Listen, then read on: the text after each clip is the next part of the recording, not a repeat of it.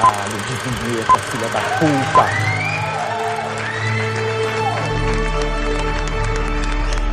Você está ouvindo Mode Podcast.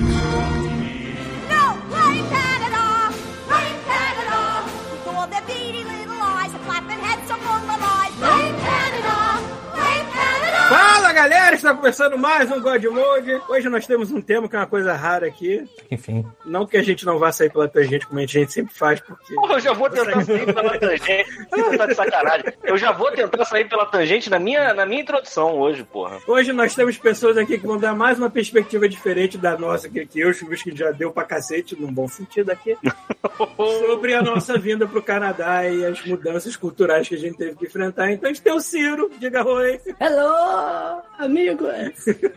Na verdade, Paulo, a gente tem mais importante do que o É, Ciro hoje. A gente tem a foda-se o Dresa. Ciro. Foda-se o Ciro, cara. A Dresa Diga que ela é. Diga oi, especialista. Oi, gente, tudo bem? Que a Dresa, ela, de tipo, carona. tá mais- ela tá muito mais engajada do que qualquer uma das pessoas que tá aqui nessa, nessa tela agora. Não, vocês não Veio sabem. de carona. O Ciro chegou pra mim no Instagram e falou assim: vocês querem uma lista de tópicos? Eu falei assim, Ciro, é o Godmode, cara. Se você não fizer, Caralho, ninguém vai né, fazer. maluco?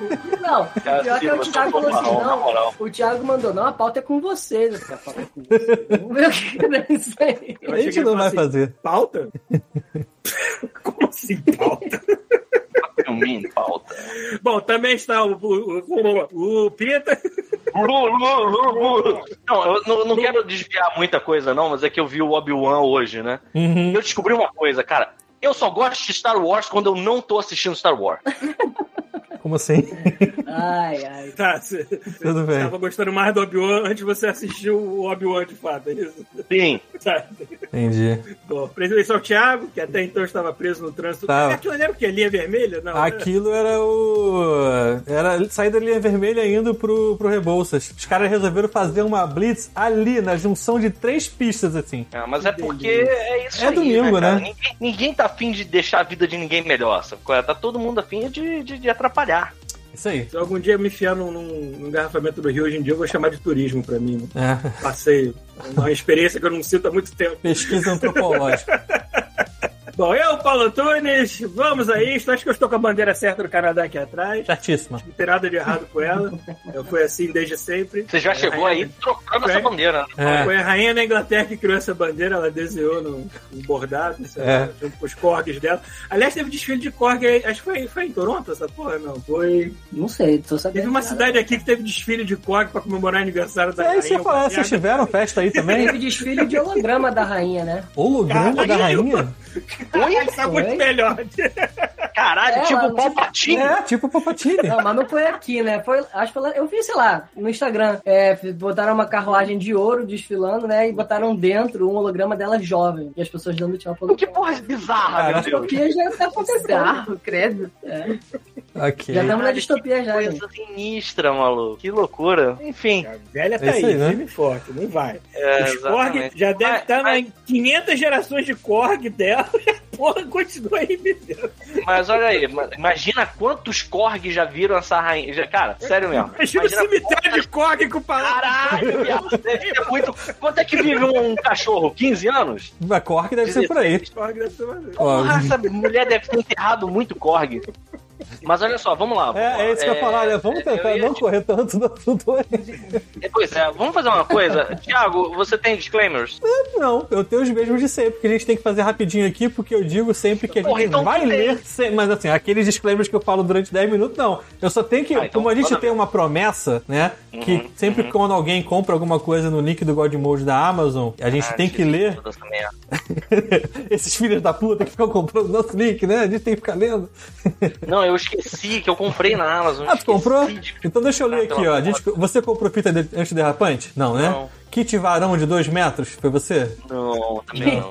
Cortina blackout, foi você? Não foi. Não, é. Deadpool Samurai, Marvel Nossa, Mangá. é, Final, não. Final Fantasy Lost Stranger, foi você? Também não. Caralho, quanta coisa. Demolidor Echo Marvel Vintage e. Teve mais um aqui, cadê? Fizban's Treasury of Dragons. Tá vendo? Foi o teu? Olha aí, não, foi, não, eu comprei pela Amazon, mas com certeza não fui eu. E alguém É, comprou. Peraí que falta preservativo sensitive 3 unidades Bluetex. Também. É, não, não fui eu. Só isso. E pra quem não entendeu, a gente tem um grupo, tem um, um, um link de compras na Amazon, tem um link lá no God Mode do podcast, o, o blog, e embaixo aqui da live também, é só você clicar lá, navegar até o produto que você quer, compra, pra você não faz diferença nenhuma, no momento ainda absolutamente nada, só compra e pra gente cair uma comissãozinha aí e a gente lê todas as semanas que você comprou. E por falar em comissão, Thiago, como é que tá aí a compra do meu sabre de luz que a gente vai botar no YouTube? e Já dá pra milhares comprar, já dá pra comprar. Aí a gente tem que Opa, pra agora você. Já dá. Kit varão, kit varão, vem um evangélico, uma bíblia e um terno. Não, o pior é que tá escrito Bom. assim, ó. Kit varão de 2 metros. Nossa. O maluco é alto. verdade. Dito isso, tem mais alguma coisa pra falar antes da gente começar, Thiago?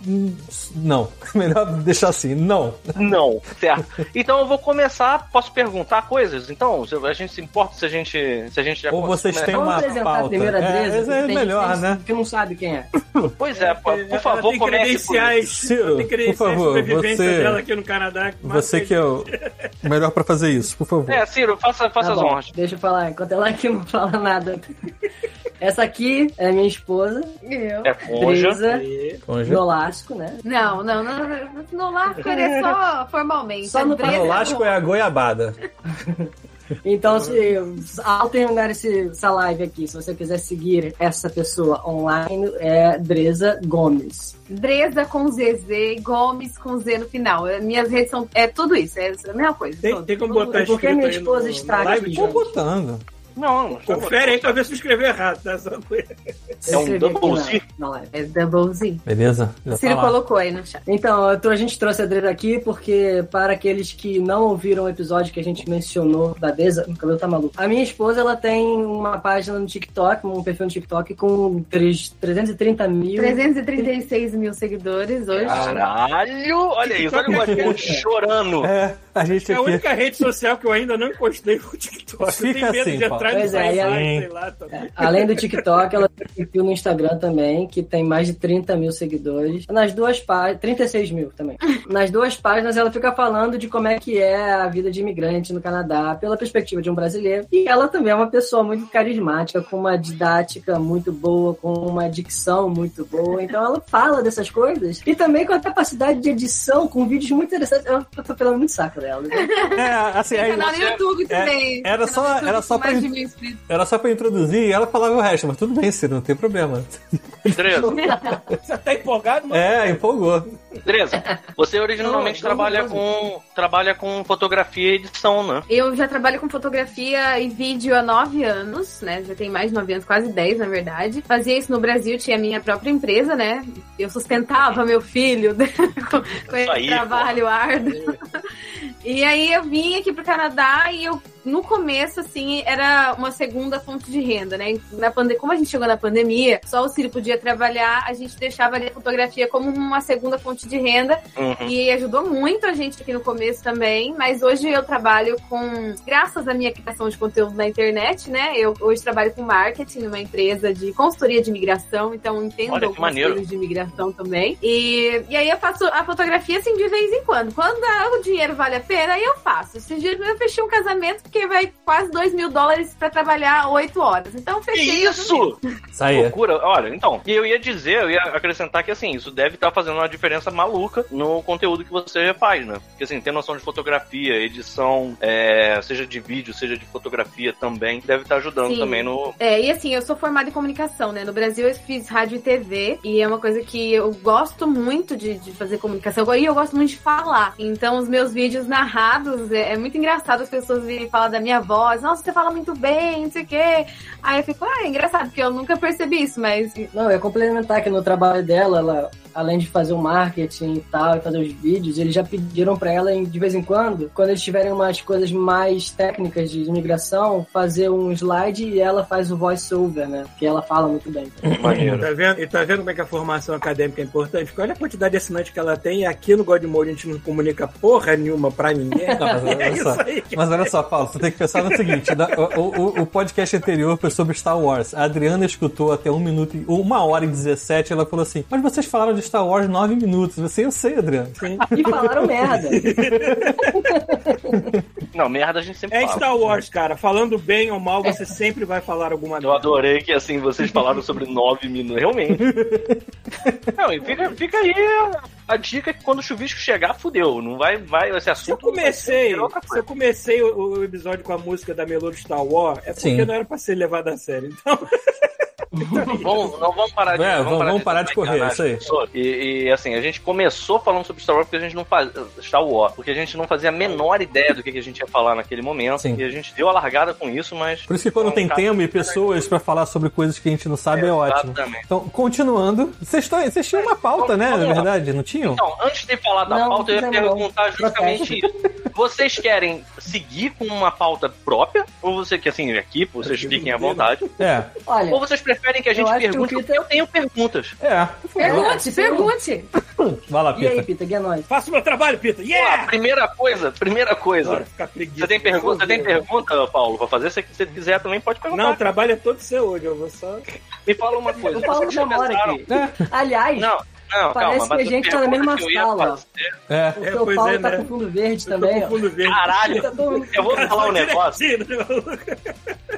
Perguntar, qual é o lance de pintar a parede aí no Canadá com essa cor de verde casa da Dona Florinda? Eu não tô entendendo. Ah, não, mas o do Paulo não é isso, não. Não. O do Paulo é. Paulo, Isso aqui são efeitos especiais. Aqui. Eu sei tirar os efeitos especiais. A minha parede é Isso é o branca. quê? É um branco Não é amarelado. LED? Ah, isso é um LED. É porque fica total a casa da Dona Florinda, né? tu sabe, né? Tipo, rico. Então, olha lá. O Paulo minha, não, minha Paulo parede, não. minha parede é branquinha. A Paula é branquinha. Não tá funcionando, amor. Acho que eu ia Ah, perguntar pra vocês. Olha só, vamos lá, vamos lá, ah, vamos lá. O que eu ia perguntar pra vocês é, principalmente pra Dresa, você já começou, assim que você chegou, você já saiu criando conteúdo em cima disso? Ou foi uma coisa que. Você já tinha planejado fazer esse tipo de conteúdo ou você foi na- no feeling? Foi, chegou do nada e. Não, tá aí, tô passando por tanta coisa que eu vou começar a dividir aqui. Na verdade, assim, quando eu tava no Brasil, eu já queria criar conteúdo, já tinha ali uns mais de 1.500 seguidores e fazia alguns videozinhos, umas coisas, mas não era algo que tinha muito alcance, né? E aí, quando eu cheguei aqui, eu já cheguei determinada a começar a criar, e aí eu comecei a gravar uns vídeos pro YouTube, mas era sempre uma coisa assim, de vez em quando, de vez em quando eu fazia, e, e, e assim. Aí, pandemia, tudo mais, eu comecei a criar mais pro Instagram. Aí fazia os vídeos curtos, mais curtos lá. Só que aí, eu gostando muito de- do TikTok, tem muita gente que acha que o TikTok é dancinha, gente. O TikTok não é só isso. O TikTok é muito é. além disso. E, e aí, só que você, pra entender o, como o aplicativo funciona e pra você gostar dele, você vai ter que passar pela experiência de baixar o aplicativo, achar ele ruim, porque só vai aparecer vídeos chatos, até o algoritmo entender os seus gostos e ele vai te apresentar coisas que, que são as Hum. coisas que você gosta. Então eu já uso o TikTok já tem muito tempo, assim, né, como espectadora. Aí um belo dia eu resolvi é, colocar um vídeo lá falando de a moedinha, que aqui no mercado a gente tem que colocar a moedinha no carrinho de compras pra poder tirar o carrinho e usar. Não sei se aí onde você mora É, é, algumas, alguns lugares são, outros nem não tem. Então foi isso, um vídeo de 15 segundos. Eu falei, se você for no mercado aqui no Canadá, você vai precisar colocar a moedinha no carro pra usar e tal, e depois você tira na hora de colocar o carrinho no lugar de volta. E aí o vídeo começou, viralizou assim. Aí começou aquela coisa bizarra de Como assim ninguém rouba todos os carrinhos só pra tirar as moedas lá de dentro? tinha comentários assim também de, de a pessoa, ah, mas eu vou pegar, é, de- mas é assim, uma- né? é- Tem todo tipo é uma de- moeda de quanto? Só por curiosidade. 25 centavos. Depende do Depende mercado. do lugar. Aqui, a gente usa aqui é de 25, A mas maioria, tem né? Lugares que é de um dólar também. Mas eu entendi. Assim, se você quiser arrumar o carrinho de novo na hora que você sair do mercado, você recupera teus 25 cents. Sim. Se não, tu larga e alguém que esteja afim de 25 cents pega o carrinho, leva e pega a moeda, é isso? É, eu já peguei uma. Já ganhei 25 centavos nessa já. De Qual, qual era o nome desse mercado? Era o No Frills, por acaso? Porque aqui o No É, o Frills foi o é único, 25 que, o único, foi o único que eu vi cobrando mo- moeda pra pegar Peraí. carrinho. Eu sei, foi no Como é que é o nome? Como é que é o nome do, do, do mercado? No No? Frills. No Frills. Frills. É Eu acho. No Frills. Não sei se é. Que é justamente o mercado onde a gente compra aquelas paradas escrito no name. É só a, a parada amarela escrita no name. Não tem nome a marca. Sai os produtos mais baratinhos ali. É, e é bom, é uma coisa mais E é bom, não, é, tem qualidade, eu uso muito. Eu sempre, eu sempre que eu vou nesses mercados, eu compro os produtos de, baixo- de quer dizer, os genéricos deles, assim. Great Value, o nome do outro é. Ah, gente, que é President's muito. Choice, sei lá por que, que se chama President's Choice, mas tudo bem. Então, gente, aí depois desse vídeo que viralizou, né? E aí, rapidinho, já foi lá, bateu um milhão de visualizações. Começou a, a vir muita gente me seguir. Eu falei, bom, eu tô vendo um negócio aqui, eu vou começar a criar conteúdo agora disso. E, e vídeos simples, assim, mostrando curiosidades da vida aqui, coisas que a gente vive mesmo. Aí eu falei, ah, eu fui mostrar que a gente mora num porão, né? Porque o basement, a galera não sabe, não é um porão, um porão, é uma casa, só que, tipo, Imagina uma dungeon. E aí também, e foi, assim, as pessoas vindo seguir até aqui. Eu tava já com mais de 100 mil seguidores, e aí a gente, eu tava chegando do trabalho em casa e tinha dois iMacs na rua, assim, que eles deixam pra ir pro lixo. Só que era antigo, mas tava funcionando, que a gente pegou, levou pra casa, testou e tava funcionando tudo. Aí eu gravei e postei. E esse vídeo, acho que foi, assim, Tem 12 milhões, olha. é, quase 12 milhões de visualizações esse vídeo, assim. Cara, isso é muito. postei Isso é muito, muita ajuda. isso é muito surreal, cara. Imagina, Não, é se muito aquele repentino, sabre de cara. luz teu no lixo também. Quantas É. visualizações teria? É muito repentino, porque tu não, tu não consegue antecipar qual vídeo vai viralizar. Esse da moedinha e esse do computador, a gente, ah, vai, vai fazer sucesso. É, na assim, verdade, hoje eu já sei o que vai me trazer mais visualização. Hoje eu consigo entender o que as pessoas vão ficar curiosas, que é aquela coisa de compartilhar, curtir, salvar e comentar. Então, é, sempre quando tem alguma polêmica, alguma coisa que as pessoas querem comentar, é um negócio bom. Tanto que esses. Acho que o Ciro chegou a comentar com vocês do esquilo que eu achei na rua. O esquilo, eu- Eu- não, olha só, o Ciro não necessariamente comentou, pelo menos eu não lembro. E o detalhe que eu, eu, eu parei agora pra falar disso e entrou uma pimenta na minha, na minha garganta, me destruindo, mas eu vou, eu vou conseguir. Vai lá. É, mas eu vi os stories, que vocês chamaram ele de Carlos por algum motivo. Sim, é Não o Carlos. carteira do esquilo, então. É, o, o Carlos, o Carlos é assim, gente, é um esquilo recém-nascido, que eu tava indo buscar o Theo no After School, que é o lugar que ele fica, né? Depois que a aula dele termina, ele vai lá até a gente buscar ele do trabalho. É, e aí eu tava chegando pra pegar ele no estacionamento, tava muito calor e eu olhei tinha um bichinho no chão. E aí eu não sabia direito o que que era e eu comecei a gravar porque eu queria mandar pro Ciro. E aí quando eu tô gravando, eu olhei, era um, um filhotinho de esquilos muito bebezinho. E aí ele se mexeu assim e, e aí eu, meu Deus, o que que eu faço agora? Como eu tava gravando pra mostrar pro Ciro, eu fiquei com isso registrado. E aí eu peguei ele com um plastiquinho, eu não ia deixar o bichinho queimando no chão, trouxe ele pra casa. Aí eu falei, eu vou postar isso na internet, porque as pessoas vão querer ver, né? E compartilhar a Várias história do dúvidas sobre. O que, que acontece? Essa- esses stories aconteceram num momento meio, meio conturbado aqui no, no meu dia a dia. Então eu não interagi tanto quanto eu queria ter interagido com os stories, tanto seus quanto do Ciro. Mas a primeira pergunta é: por que vocês não ficaram com um esquilo de estimação? É legal. Ah, é, assim, a gente queria muito, né? É o sonho ter um, esqui, um esquilo de Porra! Não amo. é? É, cara. É um esse sonho. é. E aí foi engraçado porque veio uma moça, me, me compartilharam com um perfil de uma moça dos Estados Unidos que ela cria um, um esquilo que ela achou na rua também, assim, abandonado, coitado. Só que já tava maiorzinho. Esse, ele tava muito bebê, porque ele não andava ainda, Ele ele, não olho. o olho ainda, ele era muito Sim, sim, pequenininho. eu vi, eu vi os vídeos. Aí a gente pesquisando, a gente descobriu que aqui no Canadá é ilegal você ficar com um animal silvestre em casa. Você não pode ficar, é proibido, você pode ser multado, dá um problemão isso. Então por isso que a gente não podia ficar. E assim, Não, eu teria adotado aqueles dois guaxinins que eu peguei Peraí, peraí, peraí. no meu, no meu quintal outro dia. O Paulo, o Paulo pegando dois guaxinins transando e levando pra dentro de casa. Imagina essa cena. Vem! Não, mas olha só, deixa eu perguntar uma coisa. Vocês, vamos supor, vou deixar a janela aberta aqui da minha casa. Aí tem esse esquilo que eu, pô, salvei e ele tá livre pra ir embora, mas não é meu, ele é do mundo, entendeu? A hora que Uhum. ele quiser sair pela janela, ele sai. Isso Cara, não pode? se a gente, se a gente tivesse uma casa, a gente tinha ficado com o esquilo no quintal, livre, solto, ficava lá, Entendi. alimentava ele e tal. Mas a gente mora num basement. Então, assim, a gente não tem uma janela que pode. A gente tem janela aqui, mas não é uma janela que dá pra deixar aberta pra ele entrar e sair e tal. Então, assim, eu, eu sei que eh, todo mundo queria que a gente ficasse, porque os comentários que eu tenho na internet é: fica com ele. O vídeo tem. O primeiro vídeo que Exatamente. eu postei dele tem mais de 6 milhões de visualizações. E a Pô, galera imagina. falando pra gente ficar com ele. Tinha gente que comentava com raiva. Que absurdo! Jogou o esquilo fora. Não, é, o esquilo. é assim, é aquela coisa, a internet a gente tem que ignorar uns comentários, sabe? É claro. E aí, Porra, eu comecei a compartilhar todos. porra. tem, como. Aí eu comecei a compartilhar é, todo o dia a dia, como tava sendo, até o momento que eu, a gente procurou um lugar pra levar e assim, é um lugar tão lindo que a gente achou pra deixar ele, que é um centro de reabilitação. Ele vai ser tão feliz lá, ele vai ganhar uma família nova, ele vai viver na natureza. Então, assim, Cara, não, pera. Beleza, a gente sabe que essa família nova metelha porrada, sabe? que é De vários estilos de barra pesada que vão estar lá. Não, não vai ser esse. Vai chegar um estilo não. novo na cidade, Mas eu né? concordo que ele viver livre é muito melhor, independente Ah, é. de qualquer coisa. Mas, pô, Mas todo mundo assim, aqui que- sabe ó. que, que, assim, a gente vai olhar e vai ver os esquilos fofinhos cheirando o focinho dele. Mas na linguagem de esquilo, eles estão xingando esse, esse pobre desse neném já. Eles já devem estar Não, mas todos ele eles, forte, todos, ela, ela- lá eles colocam os esquilos com outros bebês esquilos que deixaram lá, da mesma faixa Hum. de idade. Então, tipo, ele não tá chegando Ah, com os malucos tatuados já, nem nada. Ah, que bom, mundo cara. Porque eu- do jeito que você falou, vai ter uma outra família, eu já imaginei isso, sabe? Qual é aquele esquilo com aquelas tatuagens de presídio, sabe? Chegando lá pra, pra receber o esquilinho filhote. Eu fico Ainda bem. Será, o será, será que é da guerra com as capivaras no Campo de Santana você te introduzisse Campo de Santana é um. Campo de Santana. Dresa, Você você te introduzisse um novo roedor no, no ecossistema do Campo de Santana? Deixa eu falar pra ela. O Campo de Santana é um parque, uma praça, né? Grande lá no centro da cidade, é, que é gradeada em volta, e dentro tem tipo três gangues.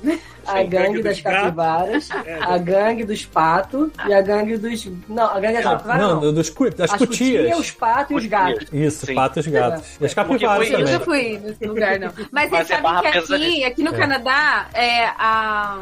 Como o nome? A capivara é uma estrela, é um animal de zoológico. O animal ficou internacionalmente conhecido por ser um bicho super gente boa boa, todo né? mundo. assim. A capivara é um animal maravilhoso. Aqui, no, aqui em Brasília eu nunca vi, não, mas dizem que lá no Paranoá, dependendo do lugar que você tá passando, você vê capivara, vê até jacaré. É, e assim, o capivara a gente via muito lá é no Bosque da Barra, lembra-se? Sim, pra caramba. Embaixo das Sim, pontes. sim, já tentei. é, Sempre ficava naquela dúvida, tipo, ela tá tão perto, você pensa assim, será que eu consigo dar carinho? Ou será que ela. Será vai- que eu posso abraçar esse animal É. majestoso? Esse roedor? Mas assim, Não, ó, eles- posso eles- dormir em cima de sua barriga? Ah, a gente ficou nessa luta aqui muito tempo. Teve, teve dias que a gente achou que a gente já tinha decidido ficar com ele, mesmo ser contra a lei, sabe? ah, Mas aí a gente ia vendo que era perigoso, pelo sentido de que a gente não sabia se a gente estava fazendo um bom trabalho ele. A gente não poderia nem dar comida pra ele. As orientações eram de não dar comida. É, e quando a gente chegou pra entregar ele lá, a moça veio falar com a gente que ainda bem que a gente tinha levado, porque a gente tava dando leite pra ele direitinho, mas ele tava com tanta fome, tão desesperado pra beber esse leite, que tava indo pro pulmão dele. Então ele podia É. morrer, sabe? É. E a gente, pra, pra quem tem curiosidade, você não pode dar leite de vaca pro esquilo. A gente deu Eu uma imagino que não. É. Eu imagino que não, cara. eu- imagina você, imagina você chegar em casa um Tem que dia achar uma esquila E fêmea você- disposta a aju- ajudar, né?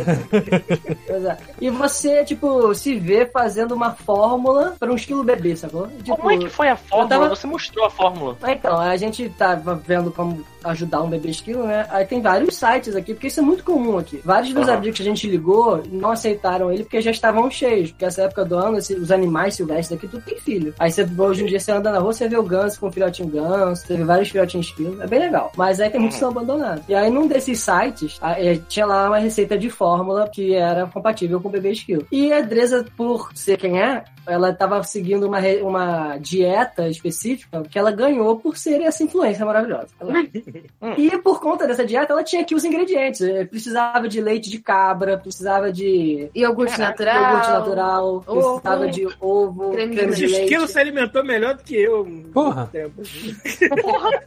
E aí eu misturei Tomava- tudo e fiz a fórmula. tomava cara. essa, essa mistura aí, meu irmão, tu toma essa. Cara, peraí, mas aí você não dilui, ele toma essa gosma. tipo que. Não, aí é, ele fez uma mistura direitinho e tal. Mas aí a gente deu isso pra ele um dia, né? Que a gente precisava dali no comecinho. Depois a gente já comprou uma fórmula que era específica pra Ai, beber ufa. esses bichinhos. Porra, fez essa fórmula, o esquilo no, primeiro dia virou tipo um homem com vários músculos, assim, a cabeça. Barba, né? Caralho. Mas tá, mas entendi. Mas, tipo, eu fico muito pensando assim, né? O Paulo tentando pegar o- os, os, os racuns aí, né? Os, os guaxinins. Qual seria a fórmula pra você alimentar um baby raccoon? É tipo lixo, né? Você pega e espreme o chorume. Eu pego a nota de lista que tem mamadeira. aqui e bota assim, divirta-se. Pois é, né, cara? E o esquilo todo, todo, todo bonitinho, ganhando leite de cabra. Tipo. Não, mas assim, teve- tiveram pessoas que ficaram revoltadíssimas comigo porque eu, eu levei o esquilo pro, pro lugar lá, o centro de reabilitação, falando que não, eu tinha que ficar com ele e tal. Mas, gente, não é assim, né? Infelizmente, eu tava era melhor pra ele. Amigão, tu acha que eu sou quem? É Branca de Neve, ô filha da puta? Eu não vou ficar com o esquilo, não, caralho. Ele é um bicho silvestre, Galera, a lei, lei aqui é lei, não é linha guia que nem é no Brasil, não, tá? Porra. E ainda agora, cinco minutos antes da live. Termina com um não celular. Não pode, não pode ser assim no TikTok, não. Oi, pode, porra, Não. foda-se. Você tava arriscando descer a suíte do esquilo, a, a SWAT Não. do esquilo na casa dele pra resgatar o bicho.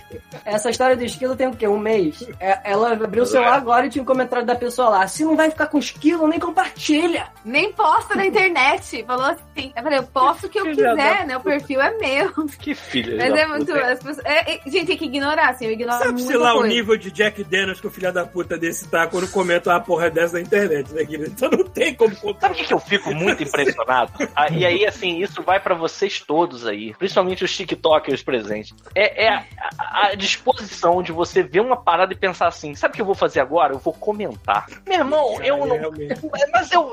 Eu não comentei nada. Minha Eu acho que não nada. comentar. Nada. Eu acho que Eu não dou contar like, nos meus dedos quantas vezes eu comentei no Amigo. Desde a existência dele. assim. Eu não dou like em, em vídeo do Godmode. Se bobear, tem vídeo do Godmode lá. Eu não, eu não Nada. dei like, cara. Porra, imagina comentar, cara. Tu tá maluco, cara. E aí, assim, eu acho que você tem uma paciência de Jó. Não, não, jamais leria comentário, jamais. Eles iam ficar rolando lá e beleza, sabe qual é? Deixa as pessoas. Porque, tipo, eu, eu imagino comentário, porra, pelo menos comentário de Instagram e comentário de YouTube. É, é como se fosse uma selva. Tu entra e é só desgraça, é só opinião merda, é só, é só gente que não. Assim, com certeza não tem com quem conversar, senão não tava botando mensagem naquela merda. E aí, assim, é como se tivesse que botar um traje daqueles de um hazmat, assim, sabe? Tipo, pra, pra lá no meio da, da, da toxicidade e responder, sabe? Tipo, você Não, pode cara, viver. uma assim, situação, pode, ser, pode ser um vídeo de 10 Ó. segundos com um filhote de cachorro bebendo água. Vai ter comentário assim: ai, que fofo, ai, que lindo aí embaixo. Ah, Satanás, ah, morra esquerdistas, ah, morra direitistas. Aí só vai piorando. assim. Olha só, a Dresa teve uma vez que ela tava no ônibus, aí uma senhora veio falar com ela, aí a Dresa falou, ah, não fala inglês muito Não, bem. não foi no ônibus, foi na rua. Que foi a questão da xenofobia. É, Que tem uma senhora que foi xenofóbica comigo aqui na rua. Foi uma situação bem ruim. Eu fiquei bem chateada, assim. Eu, eu totalmente isso. gratuito.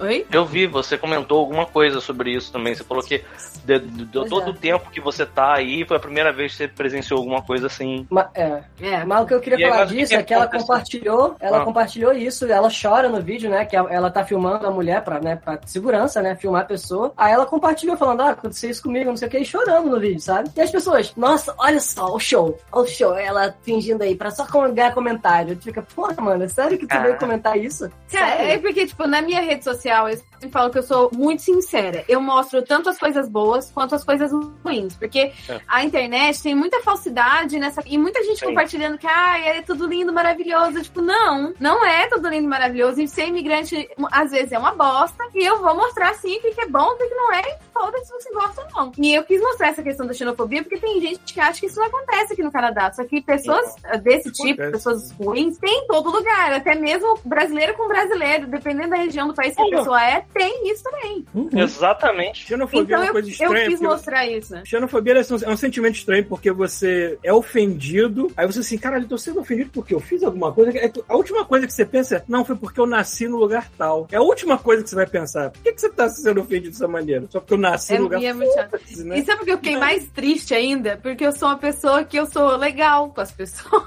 Eu sou uma pessoa que, tipo, eu, sou, eu, eu- eu tô sempre sorrindo. E aí ela veio falar comigo. Eu, tipo Lê assim, comentário, maluco. É um anjo. Assim, estão todos zoando. Ah, mas e aí? E aí ela veio falar Aí conta, ela, conta é ela veio. Tem umas pessoas que, que são bem loucas, né? Aqui tem muito esse pessoal maluco. E quando ela chegou pra falar comigo, eu já vi que ela era uma pessoa esquisita. E eu evito. Gente, eu não gosto de falar com pessoas estranhas. Eu não gosto de conversar com estranhos, porque é chato pra caramba. Eu só quero seguir meu caminho, entendeu? Não vem falar comigo. E às vezes acontece. E aí ela veio falar comigo. E pra eu me livrar das pessoas, eu falo, I don't speak English. E saio andando. Só que quando eu falei isso pra ela, ela já tava, né, com a pá virada, ela falou, perguntou que idioma eu falava. Eu falei português. Só porque eu falei português, ela já definiu que eu era brasileira e ela começou a falar um monte de merda. Só que aí, que eu, na hora que ela começou a falar as merda dela, eu só fiz assim com o braço e saí andando e achei que ela ia embora. Só que não, ela começou a vir atrás de mim. E aí eu fiquei com medo, porque ela vinha xingando muito aqui e aí eu comecei a gravar, né? Eu pegava ela aqui de trás, porque se ela fizesse alguma coisa, eu tinha uma prova ali de que ela estava sendo escrota comigo. E aí eu fiquei gravando ali e ela vindo atrás de mim xingando, porque Brasília, você falou que eu tava fazendo coisas ilegais no Canadá, que a gente não presta, que a gente tinha que voltar pro nosso país, não sei o quê, né? Sendo que o Canadá depende de imigrantes, enfim. E aí é, eu É, o fiquei país tem gravando meia até o dúzia de pessoas naturais que nasceram aqui. O resto é tudo. Pois é, e aí a pessoa, né, vai ver nem ela mesma era canadense. Aí eu peguei e fui, fiquei gravando, e quando ela desistiu, foi embora. E aí eu tava com aquilo ali tão em mim que eu só peguei e continuei gravando e falei algumas coisas que eu queria dizer. E eu cheguei no meu trabalho péssimo, eu chorei muito, fiquei bem.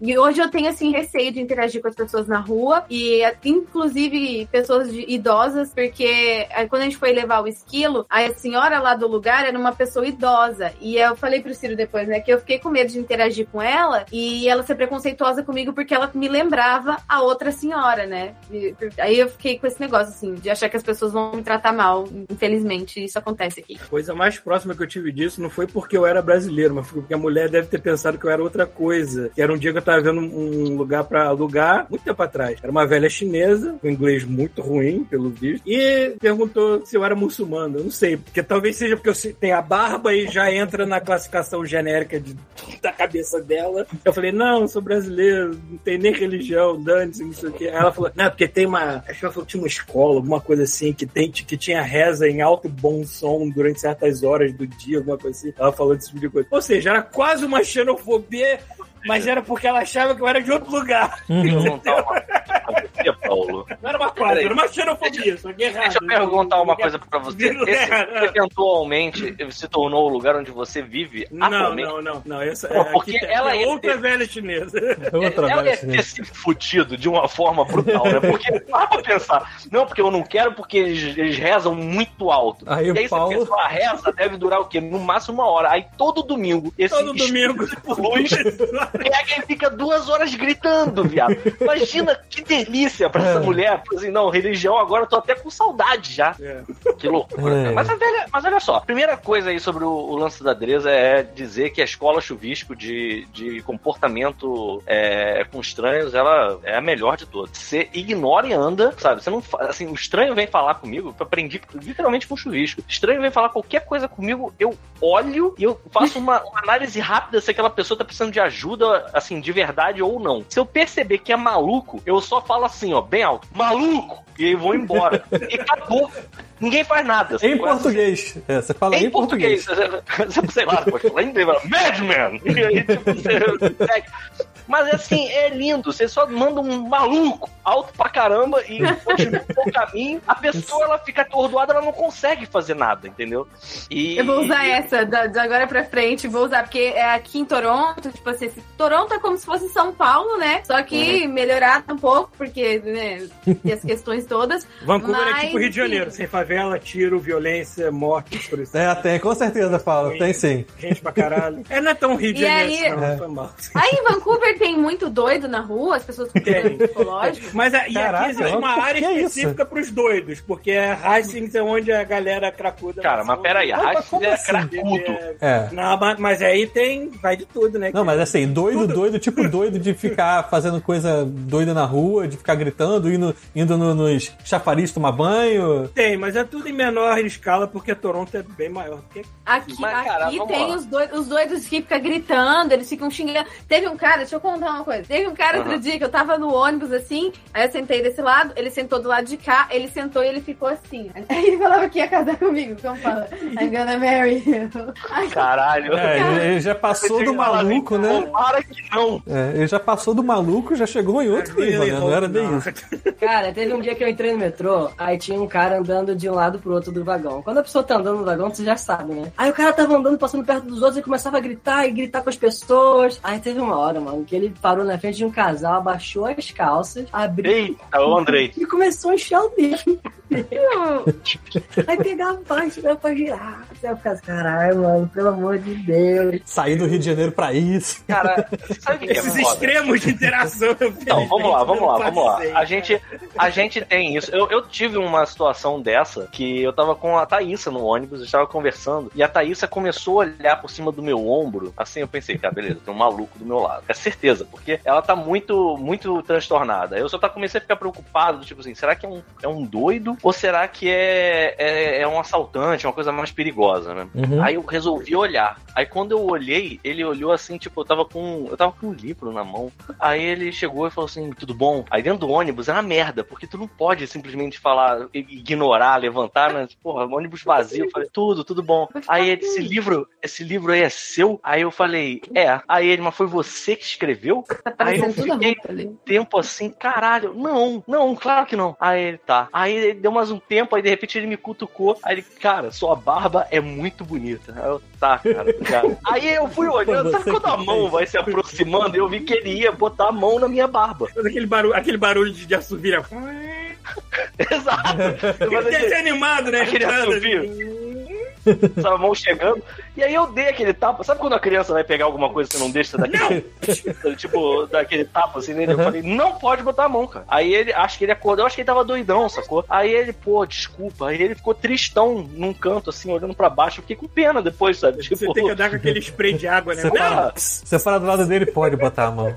Mas o, o ponto, o ponto é que assim, maluco tem em qualquer lugar. Mas às vezes eu fico com pena, cara. Porque eu, esse cara que ficou enfiando o dedo no rabo na frente, esse cara deve ser ignorado por todo mundo. Ele só quer levar uma porrada, mais nada. Para pensar nisso. Ele tá assim, eu não posso ser invisível, cara. Eu tenho que, eu tenho que gerar alguma reação em alguém, cara. Eu não sinto Nem mais eu nada, eu preciso sentir um soco na minha cara pra ser alguém. preciso, eu preciso ter algum contato humano, qualquer, sabe? Eu não aguento mais ser ignorado, eu vou enfiar o dedo no meu rabo dentro do metrô.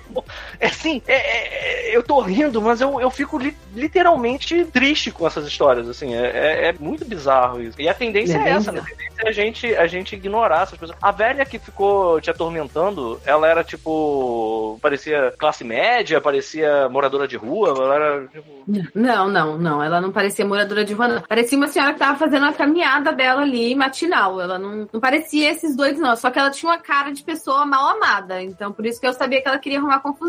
Mas. É uma aura, bem. É, foi bem ruim. Mas agora eu aprendi que eu vou falar, maluca! Isso aí. Tem aquilo que o Chuvisco falou também já, né? Que canadense é bundão, né? Já aconteceu também de eu estar no metrô, Adoro. aí eu sentei, tinha acabado de sair do trabalho, sentei no metrô morto, né? aí no vagão da frente entrou um doido, uma doida. E é aqueles vagões que você vai e anda o metrô inteiro, sabe? Uhum. Então, a mulher entrou, começou a gritar, aí do nada ela deu um berrão. Get out! E todo mundo do vagão saiu cagado. Aí eu falei, não, não vou levantar nem fudendo.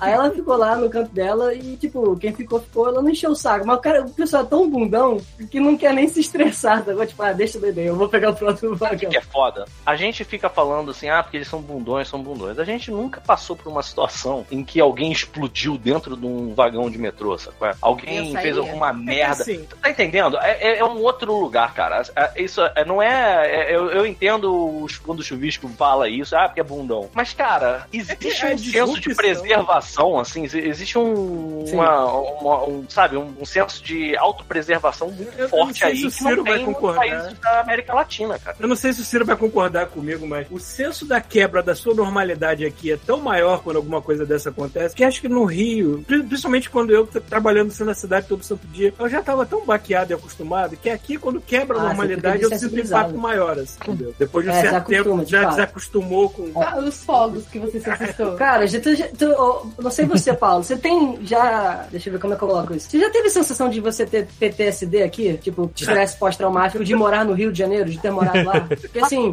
eu tô falando Caraca. sério. Acabou de passar por. Caralho! Sim. Você pa- Exatamente. para olhando pro céu Acabou de assim, lembrando o cachorro preto e branco. Caralho! Ó. Ah, fala aí. Tem um feriado aqui, Ah, que é o Victoria Day, né? Que é comemorando a Rainha Vitória e tal. E nesse feriado o pessoal solta fogos de artifício. Esse ano Aham. foi tranquilo, mas ano passado, Por incrível, no eu não Halloween tava também. preparado. Pois é. Eu não tava preparado. A gente tava em casa, feriado, aí do nada começa, pô, pô, pô, pô, pô, pô. Aí eu, caralho. Isso é tiro. Eu não, é tiro essa porra. Eu não saí do Brasil pra isso. E, a Teresa, não, é fogos, é fogos. Eu falei, não, não sei. Eu, fiquei tenso. E ela foi pro banheiro tomar banho. Eu saí da casa pra ver, sacou? Tipo, o que é essa porra? Aí eu vi os fogos. Falei, ah, ainda tô Canadá. Aqui, aqui existem locais especiais que você pode esperar um ou outro foguinho, Na moral, coisa assim. Não é que nem no Rio que o pessoal compra 50 rojão pra soltar cada gol É, do não é que nem Flamengo. São Jorge, que 4 Caralho. horas da manhã. É, tem balão no Não. céu assim. A, a Bruna, tem. a primeira vez que a Bruna foi pro Rio de Janeiro me visitar, é, foi dia de São Jorge. Aí, 4 horas da manhã, e eu já sabia, por algum motivo eu já tava ligado que isso ia acontecer, tava numa boa. Cara, ela tava, começaram os fogos de artifício, 4 horas da manhã, quando eu olhei, isso lá na Taquara, né? Tipo, Uhum. tá bom que é apartamento baixo, mas, cara, apartamento da minha mãe. Eu olhei, ela tava tipo aquele soldadinho que você compra na Uruguaiana, que ele anda, tipo, agachado no chão. Ela tava, já jurava que era tiro que tava rolando, sacou? Que ela fica com esse preconceito de, de Rio de Janeiro também. Isso é, isso é um bullying, É, entendeu? nem sempre é tiro. Nem sempre é tiro, É. sabe? qual é? 95% é Ô, tiro. Exatamente, mas Claro. Sabe outro som que eu sinto Quando eu- falta? Falta? Sabe sente falta de tiro? Não, não, não de tiro, mas que eu sinto falta como uma pessoa que se acostumou a dormir desse jeito, assim, som de, de tempestade torrencial, de, de- com, com, com trovão Uhum. e tudo mais, porque não tem. Eu, eu não, eu não escuto É um, um trovão direito acho que uns 5 anos. Ah, mano. chuvinha só e acabou. Não Ó, tem Duas aquela. coisas. Aqui chove pra caralho, mas não tem trovão, não tem nada. E Ah. eu sinto falta, às vezes, de uma daquelas Mas tempestades é, é por causa tropical. de. É tipo Ah, só. cidade com montanha em volta. É mais Só do comum. barulho, quero não da comentar. tempestade. Mas olha só, Eu quero rapidão, comentar antes de duas você coisas. comentar isso, eu tenho que dizer que a imagem mental do Ciro, na hora que começaram os fogos, é do Bob Esponja das cavernas, sabe qual é? Tipo, Tipo, sabe, imagina o, o- o Ciro normal e aí de repente começam os fogos de artifício e ele vira exatamente aquele. Sabe qual é? Tipo, vira na hora o Bob Esponja das cavernas. aquele cachorro traumático de guerra, né? Que ele fica. Não, ó, porque o negócio da chuva que o Paulo falou, eu trabalho no telhado, né? Eu trabalho ao ar livre o tempo todo. Aí, terça-feira, a gente foi trabalhar, só que tava com previsão de chuva. Aí a gente, ah, vamos trabalhar, se começar a chover, a gente para. Aí assim, eu- e você tá no telhado, você tá vendo a cidade inteira. Aí você tá vendo até as cidades vizinhas. Eu tô vendo lá na cidade vizinha a nuvem de chuva vindo, né? Aí do nada a nuvem some. Aí você olha no aplicativo, ah, vai chover agora. Tá, mano, não tá tendo chuva, vamos trabalhar. E aí caiu uma gota, caiu duas. Aí do nada parece que alguém ligou o chuveiro, maluco. O céu caiu do nada. Porque você estava mais próximo da nuvem se desfazendo do que as outras Pois é. pessoas embaixo. Aqui em Brasília, as chuvas, elas são muito. É muito bizarro. Eu não sei exatamente o quanto da geografia faz diferença nisso, mas você vê a nuvem vindo e um bloco de água vindo na sua direção. Aí você fica Não assim. tem, "Não é pré- possível." não tem montanha pra. pra Mais do que isso, porra, né? no plano piloto, ah, o único lugar do plano piloto que tem prédio alto é no setor hoteleiro. Fora isso, os prédios não passam de cinco andares. Não tem mais, não tem prédio com mais de cinco andares. Então eu acho que você tem uma visão um pouco mais clara da- desse grande bloco de água vindo na sua direção. E tem casos de você tá assim, ih, fudeu, vai chover. Aí vem aquele. Aí de repente acabou. Aí você olha pra trás, tá indo a nuvem embora, sacou? Tipo, molhando e já tá o sol, os passarinhos voando. Você fica, caralho, isso parece um desenho animado zoado, sabe? Tipo, não, não faz sentido nenhum. É tipo de não, é- não tem nada a ver com espere, isso. Espere 5 segundos, aí termina a chuva. Mais Exatamente. Só que com a diferença que você vê, você vê literalmente chegando, sabe? Tem vezes que eu saio daqui pra casa da Conja, quando eu olho no horizonte, eu já vejo assim, eu, ih, vai chover, assim, dá tempo de eu chegar lá? Não dá, tem que voltar pra casa. Assim, você consegue calcular tranquilamente. Bom, Canadá então, né? Canadá, onde que a gente tava?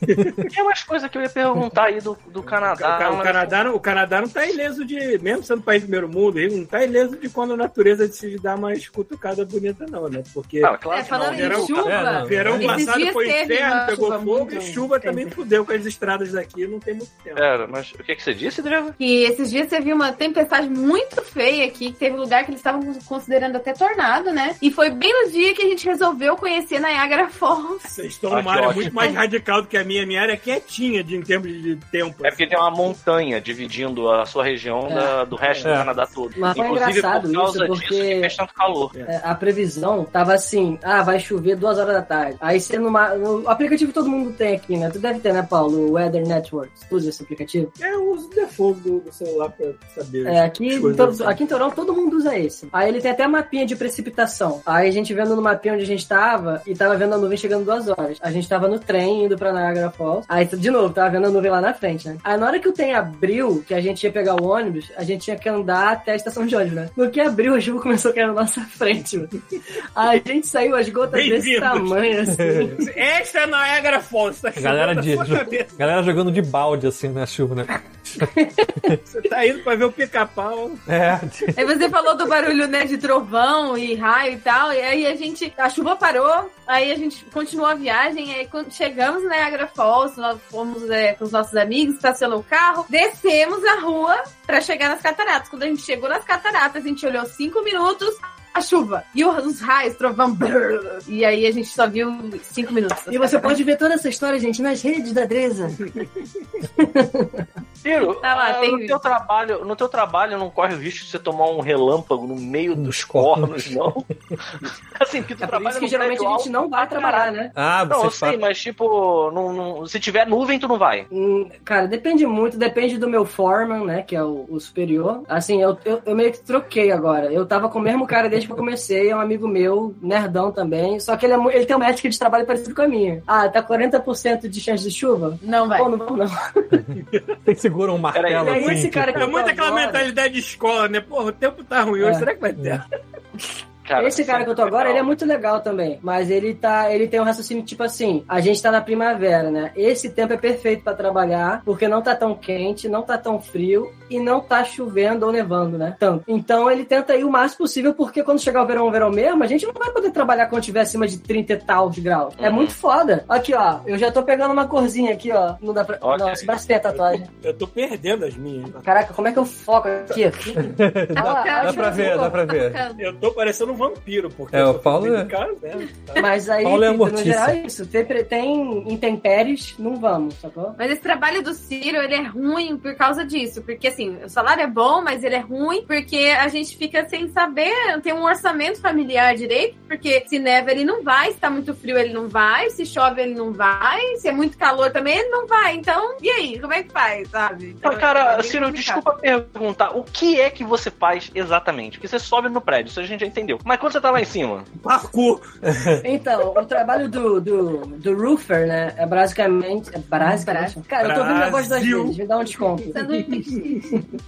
Basicamente. Então, o roofer, ele vai no telhado, né, que geralmente já tá o concretão lá, né, o grosso do telhado, e tu vai e tu coloca camadas de borracha, de outras coisas, de plástico, de, de uma certa em uma certa ordem, para minimizar a possibilidade de que as intempéries, chuva, neve, entrem no prédio e causem infiltração, entendeu? No geral, tem várias técnicas, várias formas diferentes, mas no geral é isso. Entendi.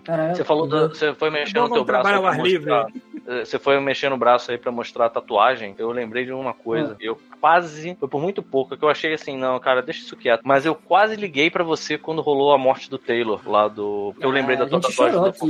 Pois é, cara. A eu sei gente- que assim, você a gente tava certeza com o ingresso do pessoa- show. Ué, ah. Não, A gente tinha Peraí, é, pra Mas ver. ia, ter, mas ia ter show, ia ter show do Foo Fighters no Canadá? depois do Brasil era É Canadá. tour, né? É tour, né, cara? O cara roda. Ah, eu não sabia.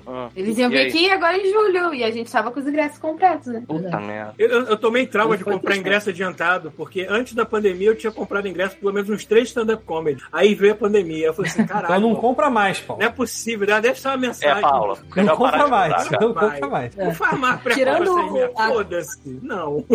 Tirando a tragédia em si, né? Que é bem triste, né? Da Sim. história dele e tal. E da banda, né? Que eu nem sei se a Aham. banda continua agora. Mas vamos ver É. o que eles vão falar. Foi o fato de que, tipo, a gente tava animado que ia ser o primeiro show do Theo e o show da nossa banda favorita. Ele ia ver Foo Fighters ao vivo, sabe? Isso é legal, só que não vai ver. É, calma, calma. Vamos ver o que, que vai acontecer. Mas assim, é bizarro. Eu tinha visto. Acho que a gente nem comentou isso aqui no God Mode, eu acho. Mas, tipo, eu tinha visto um vídeo do. Opa! O, o Rafael aqui, ó. Compra o ingresso depois do show só pra garantir. Pois é. Enfim, mas eu tava vendo. Eu tava vendo um vídeo do. Do. Cara, Caralho, eu lembrei o nome do baterista e esqueci o nome do vocalista, que é a parada mais. Dave Grohl. Dave Grohl.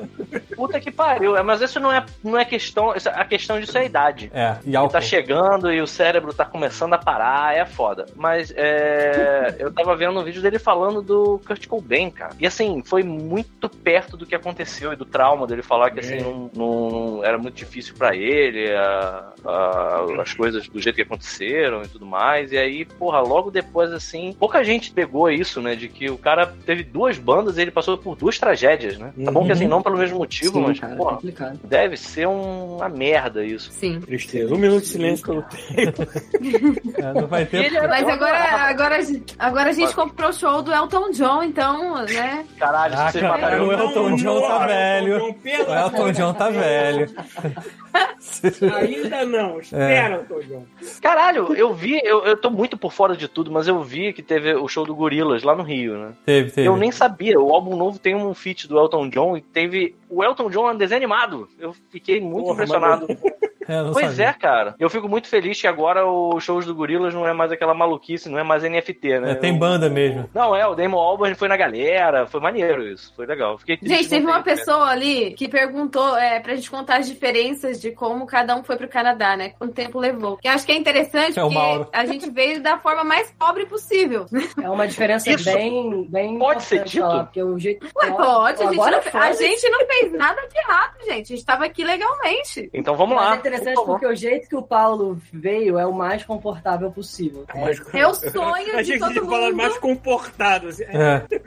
Não, mas é, é o sonho de quem quer vir pro Canadá, é o sonho da maioria das pessoas chegar aqui através de um trabalho. Você chegou aqui com a vida ganha. Foi o que o Paulo fez, no caso. Comentários, Paulo? Não? Ah, tá. E, aí conta um pouco. É aí, que como eu não, tive, eu não tive que chegar aqui e ficar assim. É, você, você veio. Foi- é, porque se eu tivesse que fazer isso, você fudeu. Tá, então, então eu vou fazer as perguntas, já que o Paulo não, não quer se, se abrir para aqui. Vo- Você, Me tipo. abri tanto. Mas, tipo assim, foi você que. A, a Bardel chegou pra você: olha só, a parada é a seguinte: tem esse emprego aqui, se tu quiser, tu vem. Ou eles falaram assim: não, a gente quer você e fizeram todos os trâmites pra levar você. Não, foi mais ou menos. Se quiser, tu vem. E dá teu Ele jeito. ainda- Ele ainda avisou assim: olha, vai ser uma mudança de vida radical. E eu, mas eu, eu, não, eu não tava nem pensando há cinco minutos na minha frente. Eu tava, Quero! Quero! Quero! Aí depois é que Caralho, eu fui me virar nas Dá um coisas jeito, lá né? é, Mas não, eles pagam.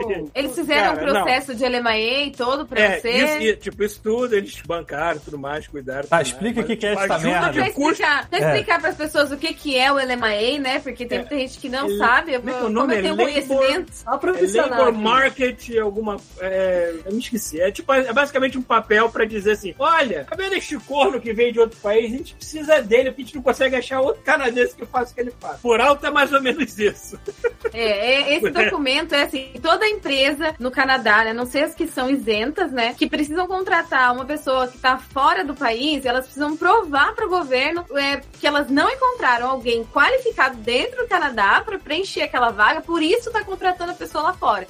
Então existe toda uma burocracia para tirar esse documento, porque para tirar tem um processo de fazer, aí a empresa tem que colocar a vaga lá no ar para provar que ninguém foi qualificado realmente para contratar outra pessoa que está lá fora. Então é uma burocracia toda, então é por isso que é tão importante, e tão bom ele conseguir chegar no Canadá com a vaga de trabalho. É, esse é o papelzinho mágico que que é o primeiro que você tem que tirar da, da, da pastinha quando você chega no customs no, no aeroporto. Tipo, aqui, ó! Aqui, ó! Eles precisam de mim! Vocês não tem ninguém aqui, eu vim resolver essa merda.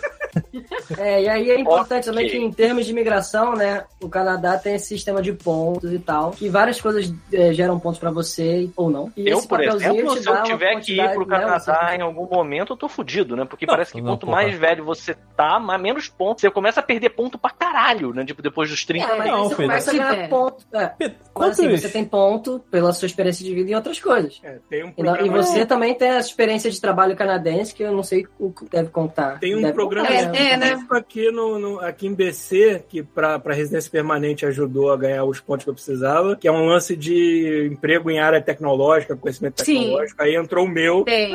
e você ganha ponto pra caralho É. só nisso. E outra coisa, meio que te garante. Porra, tem tipo Sim. 12 riggers no mundo, cara. Todos os dois. É, tem os programas, desempregados. tem os programas pro- é, provinciais que eles chamam, e aí quando você trabalha em áreas de tecnologia, ajuda muito muito, porque conta muito ponto para você ser convidado pela província. E também a área da construção é muito valorizada no país, porque precisa de mão de obra. Então são áreas muito boas. Tecnologia, TI, games, enfim, essas coisas todas que vocês fazem aí são áreas excelentes aqui no Canadá. E também área de construção, que eles estão sempre precisando de gente, né? E Marceneiros do menores Brasil. é fácil. Venham pra cá, marceneiros do que Brasil, porque aqui é tudo de madeira, não é essa porra de tijolo que é aí, não. É verdade, gente, tem muito. Então, às vezes a pessoa quer vir pro Canadá e aí ah, quer chegar aqui trabalhando, mas a pessoa tem que estudar quais são as áreas que estão em demanda aqui no Canadá, que estão precisando aqui. Não adianta você fazer administração e achar que não, vou chegar no, no Canadá trabalhando com administração, gente. Não é assim. Tem que procurar realmente fazer, estudar uma área, ter conhecimento, experiência com áreas em demanda. Procura aí, NOC 0 A ou B. É isso aí que você tem que fazer. Alguma dessas coisas que se enquadram nesses NOCs aí. Inclusive, essa semana eu apliquei pra uma vaga na Bardel e fui falar com o Paulo Chuvisco pra falarem do meu nome lá. Imagina, eu ia pra BC, gente. Pô, isso é legal. Cara, isso é uma parada bizarra. Quero Há todo mundo aqui tempo- fazendo uma favela. Brasil, em Vancouver, criada pela gente. Eu não sei se eu quero ir pra Vancouver, não, que aí tem risco de tsunami. Aí tenho medo. É, mas tipo, uma vez na vida tu namora. É, uma, uma, uma morte. vez na vida tu namora É da morte. Porra, exatamente. qual a última vez que teve tsunami em Vancouver? É igual ter o medo de ir pra Lisboa porque tem terremoto. Foi em Pois é, 1700. as coisas extremas que acontecem aqui são extremas mesmo. mas Último- São extremamente Mas raras aí- também. Tipo, mas aí isso é a uma gente aposta, tá. A gente tá dentro do círculo de fogo do Pacífico, então se der merda de terremoto aqui, acaba tudo. Porque é uma placa trepando em cima da outra e Você foda-se. só pensa em trepar, maluco. É? O rapão, a É placa, porque na, na porra. Califórnia as placas se roçam. Mas se roçam É. toda hora. Não para, não Tem para. terremoto pequeno toda não hora. para. Mas aqui não, aqui é uma trepando na outra. Então quando der merda, vai dar generalizada mesmo. Não vai ser um, um tremorzinho de bosta, não. Ó, aqui Ah, tá dizendo lá. que a Tem que ver com média. emoção, né, Paulo? Ó, aqui, quê? Tem que ver com emoção. ó, aqui tá dizendo que a média entre tsunamis na região de, de Vancouver é de 200 a 400 anos. Então, acho que dá pra arriscar. E a gente Será, tem a sorte né? da ilha de Vancouver estar na frente pra proteger a Bahia da cidade de Vancouver.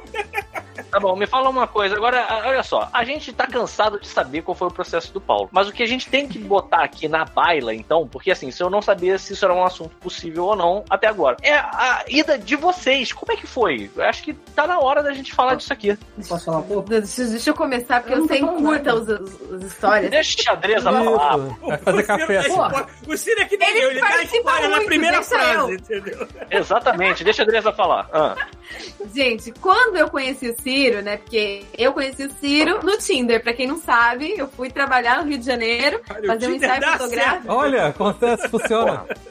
claro que dá. Olha o Pita aí. A Pita também conheceu a namorada do Tinder? Na verdade, a minha namorada, a conja, foi no, no Happen. Porque eu prometi, eu, eu, eu entrei num rolo tão satânico no Tinder que eu prometi que eu jamais ia, ia entrar de novo no Tinder na minha vida se eu conseguisse sair daquele rolo. Aí eu saí, e aí pra manter minha promessa, eu só entro no Happen agora. Entendeu? Entrou no concorrente. Pô, mas o rap é mais romântico, cara. Porque Não. aquela coisa Ah, que é? você cruzou com a pessoa várias vezes. Tipo, uau, Cruzou. Cara, isso não- isso Vocês não param com jeito, isso, com cara. esses duplos sentidos. Isso não funciona desse jeito. Na prática, Ciro, isso funciona assim: você dá match com a pessoa, a pessoa não dá com você e você passa por ela e ela tipo, fica te olhando assim, tipo, olha aquele maluco ali, ó. Eu queria cortar alguém no trânsito e cara, parar do lado fala da pessoa no sinal. Da, Aí fica aquele, aquele cheiro de bunda suja, sabe qual é? Não é tão bom assim, não.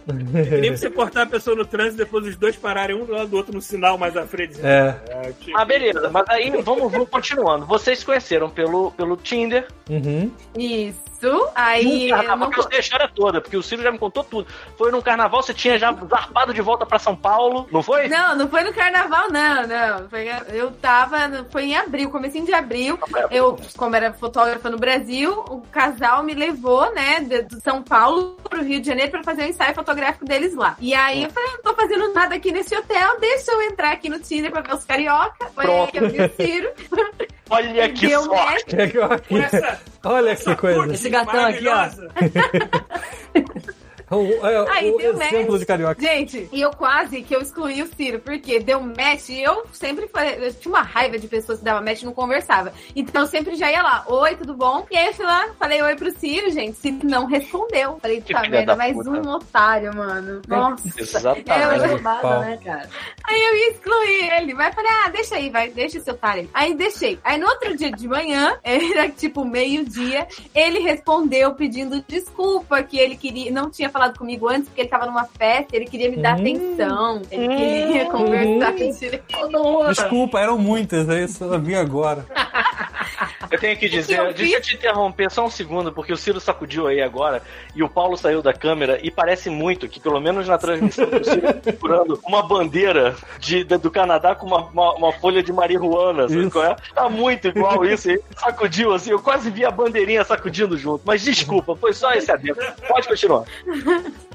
Não, E aí eu peguei e falei, e aí quando ele respondeu, eu falei, quer saber quem não vai responder agora sou eu, vai ficar Isso aí, dane-se ele. Aí eu fiz ele ficar esperando até o final do dia, quando eu já tava indo pro aeroporto. E aí eu respondi ele e a gente começou a conversar muito. É, conversamos ali. Aí eu sei que em seis dias eu já tinha convencido o Ciro de que ele tinha que vir pra São Paulo me conhecer. Isso aí. Porra, aí isso E aí, aí. 15 dias, 15 dias depois, ele já tava em São Paulo me conhecendo. A gente combinou que ele pagaria a passagem de avião pra vir até São Paulo e eu pagaria o hotel onde a gente Caralho, ficaria. você não existe. Você, assim, de todas as sortes Cara grandes de que eu já, pau. eu já ouvi falar de alguém no Tinder, você extrapola todas. Quando que a, a pessoa. Caralho, meu Deus do céu! A pessoa ia se propor no primeiro encontro a pagar uma passagem de volta! Não, não, na boa. pagou. Eu tô muito chocado. Eu tô muito chocado. Eu usei de justificativa pra minha mãe, tipo, porque eu não queria falar, vou lá conhecer a garota, né? Aí eu falei, ah, vou lá em São Paulo conhecer meus amigos do Destiny. Aí quando ela Ah, ela, conheceu então o tudo Wilson. bem. Ah, Isso é muito Peraí, peraí, peraí, peraí, peraí. Vai se fuder. Que- que- Você acha que a sua mãe ia ficar mais tranquila de você estar indo pra São Paulo pra encontrar os meus amigos do Destiny do que com uma pessoa que você está falando com uma garota É. que vai pagar sua volta? que você acha que ela ia ficar mais decepcionada? Você Ai, pagou, que não, ela pagou um Eu paguei, eu hotel. paguei o hotel. Não importa, pagou Não, você pagou uma coxinha, já foi. Sua mãe deixou escorrer uma lágrima depois que É. saiu de casa e meu filho. É, a vizinha Não, dela perguntou: onde é que foi seu filho? ela. Eu vou encontrar os Paulo. amigos em São Paulo. Eu voltei e falei pra ela, ah, na verdade eu fui conhecer a menina e tal, tô namorando ela. Porra, que bom, meu filho.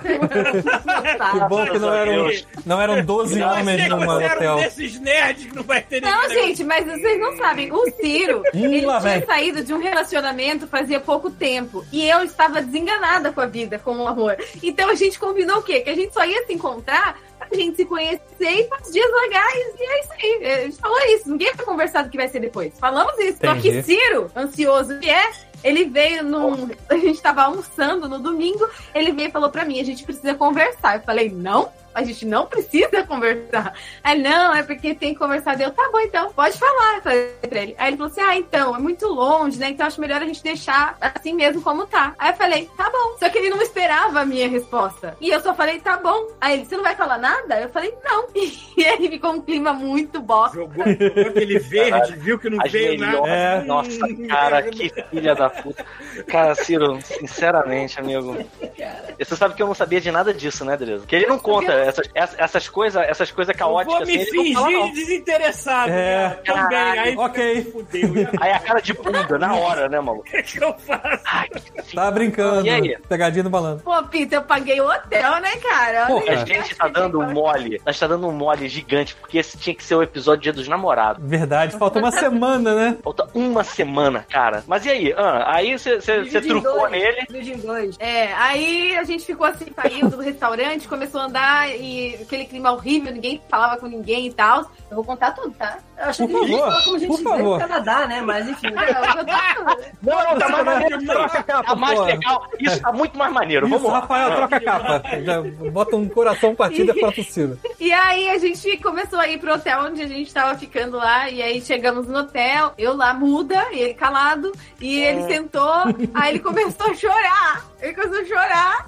porque ele estava desesperado, porque ele não sabia o que ele fazia. Daí ele foi, começou a chorar, falou que não sabia o que ele fazia, que eu era muito legal. e tal. Aí eu comecei a chorar também. Aí eu falei, Caralho. pô, que saco. Eu sempre sou muito legal, mas não dá. Não Boa tarde, Ciro. Usarei para todo sempre. Isso. Ele que fez a merda e fez chorar, Assim, porra. Eu, É, Ele fez exatamente. a merda e depois chorou, porra. Ai, que filho da mãe. Ah, Ah, fala. É, que o Pita, antes de conhecer a Andressa, eu tava namorando com outra menina. Não, não no mesmo tempo, eu tinha acabado de pessoal do terminar. Destiny, tá vendo? E Demorando o pessoal eu do Destiny. Ad- eu advogo que Eu tava namorando o Dash. Tá namorando eu, ad- eu sou eu advogo daquele, daquele lance de você, tipo, terminou, fica um tempo sozinho pra se reencontrar e tal. Eu Uhum. gosto. Só que eu conheci ela no meio tempo, aí eu fiquei conflitada ali, o que, que eu fazia, entendeu? meu Deus, posso dar um, um input muito rápido Por nisso? favor. Se você precisa de tempo, amigo, você não devia estar no Tinder pra começar. É, mas é a primeira Esqueceu de desinstalar, né? É, porra, amigo. E aí, assim, eu preciso de tempo pra. Porra, que merda de critério. Se tá bom, tá bom, amigo. Não tem essa. Foi tipo, o que aconteceu, deu certo. Imagina, imagina se você tivesse seguido essa porra dessa cabecinha maluca e ela tivesse, beleza, é isso aí, volta pro Rio de Janeiro aí, seu otário. E tivesse puta ficado na. Pois é, cara. Ai, cara, não tá. ah. A gente Aí- aí, mas beleza. é cidade. É, eu, eu, assim, eu, como eu era mãe solteira, né? Eu morava sozinha com o Theo, criava ele sozinha. E era sempre isso. Sempre eu era muito legal, mas ainda hoje tem esse, essa coisa, esse preconceito que É, é uma tem mulher que cria o filho sozinha e tal. E não tinha nada a ver com isso, não. Não tinha a ver com isso, porque no Não, é o tipo de Tinder pessoa eu já colocava lá que eu era mãe solteira. o Pra tipo espantar os caras. Preconceito você nem considera como ser humano mais na, na sua fila, não. É, e eu pra espantar os caras que não É, prestam, eu já colocava no Tinder minha foto com o Theo, sabe? Pra pessoa já saber mesmo que eu era Uhum. mãe e tal. Então, não foi um problema pro Ciro, sabe? Então, tá. Aí, na conversa ali, né, eu comecei a chorar também desesperadamente. Eu vi que a gente não ia sair disso. Eu peguei e falei, tá bom, alguém precisa se acalmar aqui. Esse alguém fui eu. E aí eu falei, olha, então tá, você vai fazer assim, você me fala tudo, tudo que é um problema pra você. E aí, pra todo problema que ele falava, eu dava uma solução. Então, ah, é muito longe, tá? A gente tem avião, né? Aí, ah, mas como é que vai fazer tá aí, né? Existe uma tecnologia. Uma versão nova inventada ó. É. É.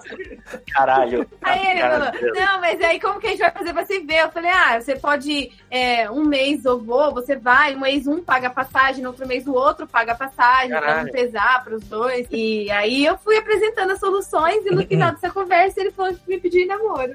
Oh, mas olha só, cara, ah, puta merda. Ciro, como é que a gente vai fazer? É muito longe, cara. Não, cara, tá. Meu Deus, eu não sei nem o que dizer, cara. Vou, vou me resguardar a não dizer nada. Vamos lá, e aí? Aí vocês começaram, aí vocês começaram a namorar. Vocês Deixa eu falar, ficaram deixa eu falar namorando agora, deixa eu por tempo. Hum. Mas aí, nessa. Isso aí era 2016. Você deu um negócio pra comer? É só um Ah. instantinho que a criança precisa comer. Já tá comendo? Eu já comi miojo, agora eu vou comer um Ah, que bom. O miojo aqui é super Já comeu sódio e já comeu.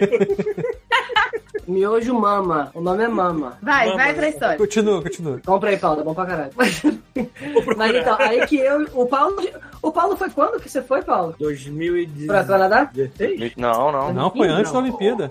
Pô, Você foi, você foi em 2015, eu acho. 2015. Ó, Paulo, né? aqui, Olha ó. Mama. Esse é o mi- ele é o melhor miojo. Nenhum miojo do Brasil chega aos pés desse, porque esse é maravilhoso. Ele vem com molhinho de alho. É muito bom. Pô. Pô, Enfim, é que eu não lembro se o Paulo já tava no Canadá ou não, mas assim, eu lembro que eu comecei a pensar em ir pro Canadá, já tava começando a estudar, e do nada o Paulo falou, vou pro Canadá. Eu falei, caralho, que coincidência, né? Mas aí que eu já tava ah, pesquisando muito pra vir pra cá, e aí conheci ela, e eu falei, pô, esse é um negócio que é gigante, eu tenho, se a gente vai ficar junto, ia ser interessante se ela gostasse da ideia também, né? E aí eu falei, ela curtiu e tal. É porque eu sempre, eu, assim, gente, eu vim de uma família que a gente é, era duro, assim, tinha dinheiro pra muitas coisas. Então, a minha vida sempre foi eu indo atrás das coisas. A minha faculdade eu paguei sozinha porque eu fui atrás, eu batalhei e paguei sozinha a minha faculdade. E, e fui atrás de bolsa, consegui e tudo mais. E eu nunca estudei inglês porque, pra minha realidade, não era uma coisa que eu ia usar, porque não, não sabe?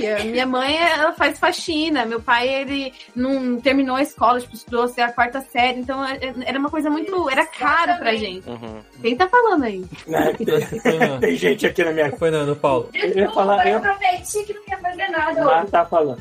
Eu... eu ia falar que esse lance do inglês, tipo, eu só tive inglês de escolas. Que é inglês básico que, que tu aprende na escola. To be. Mas o fato, o fato da nerdeza ter me impulsionado a aprender sozinho, É, a nerdeza osmose. Todo mundo aprendeu jogando. Final Fantasy. É isso aí. Então, e, e aí. Ele aprendeu japonês jogando Final Fantasy.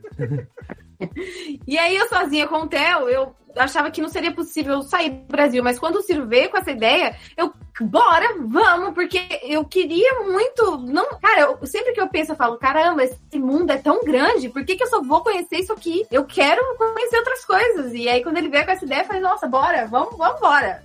Aí eu falei, pô, achei, é isso aí, mano. vamos, vamos, vamos Eu botar esse falar, pra eu costumo falar que eu devo Mas ser a pessoa mais 2016, viajada, menos viajada do mundo. 17. 17. Foi 2017 né, que a gente começou a namorar? Não tá lembrando mais, Ciro? Pô, 32 anos. Ah, a gente namorou do, 2017, aí 2018 organizou o casamento. Ciro, eu sempre uso, eu sempre uso a, a desculpa de que eu sou maconheiro e eu esqueço das coisas. Qual é a sua? Vou começar o É, caso daí Você não tem essa desculpa ainda, eu posso.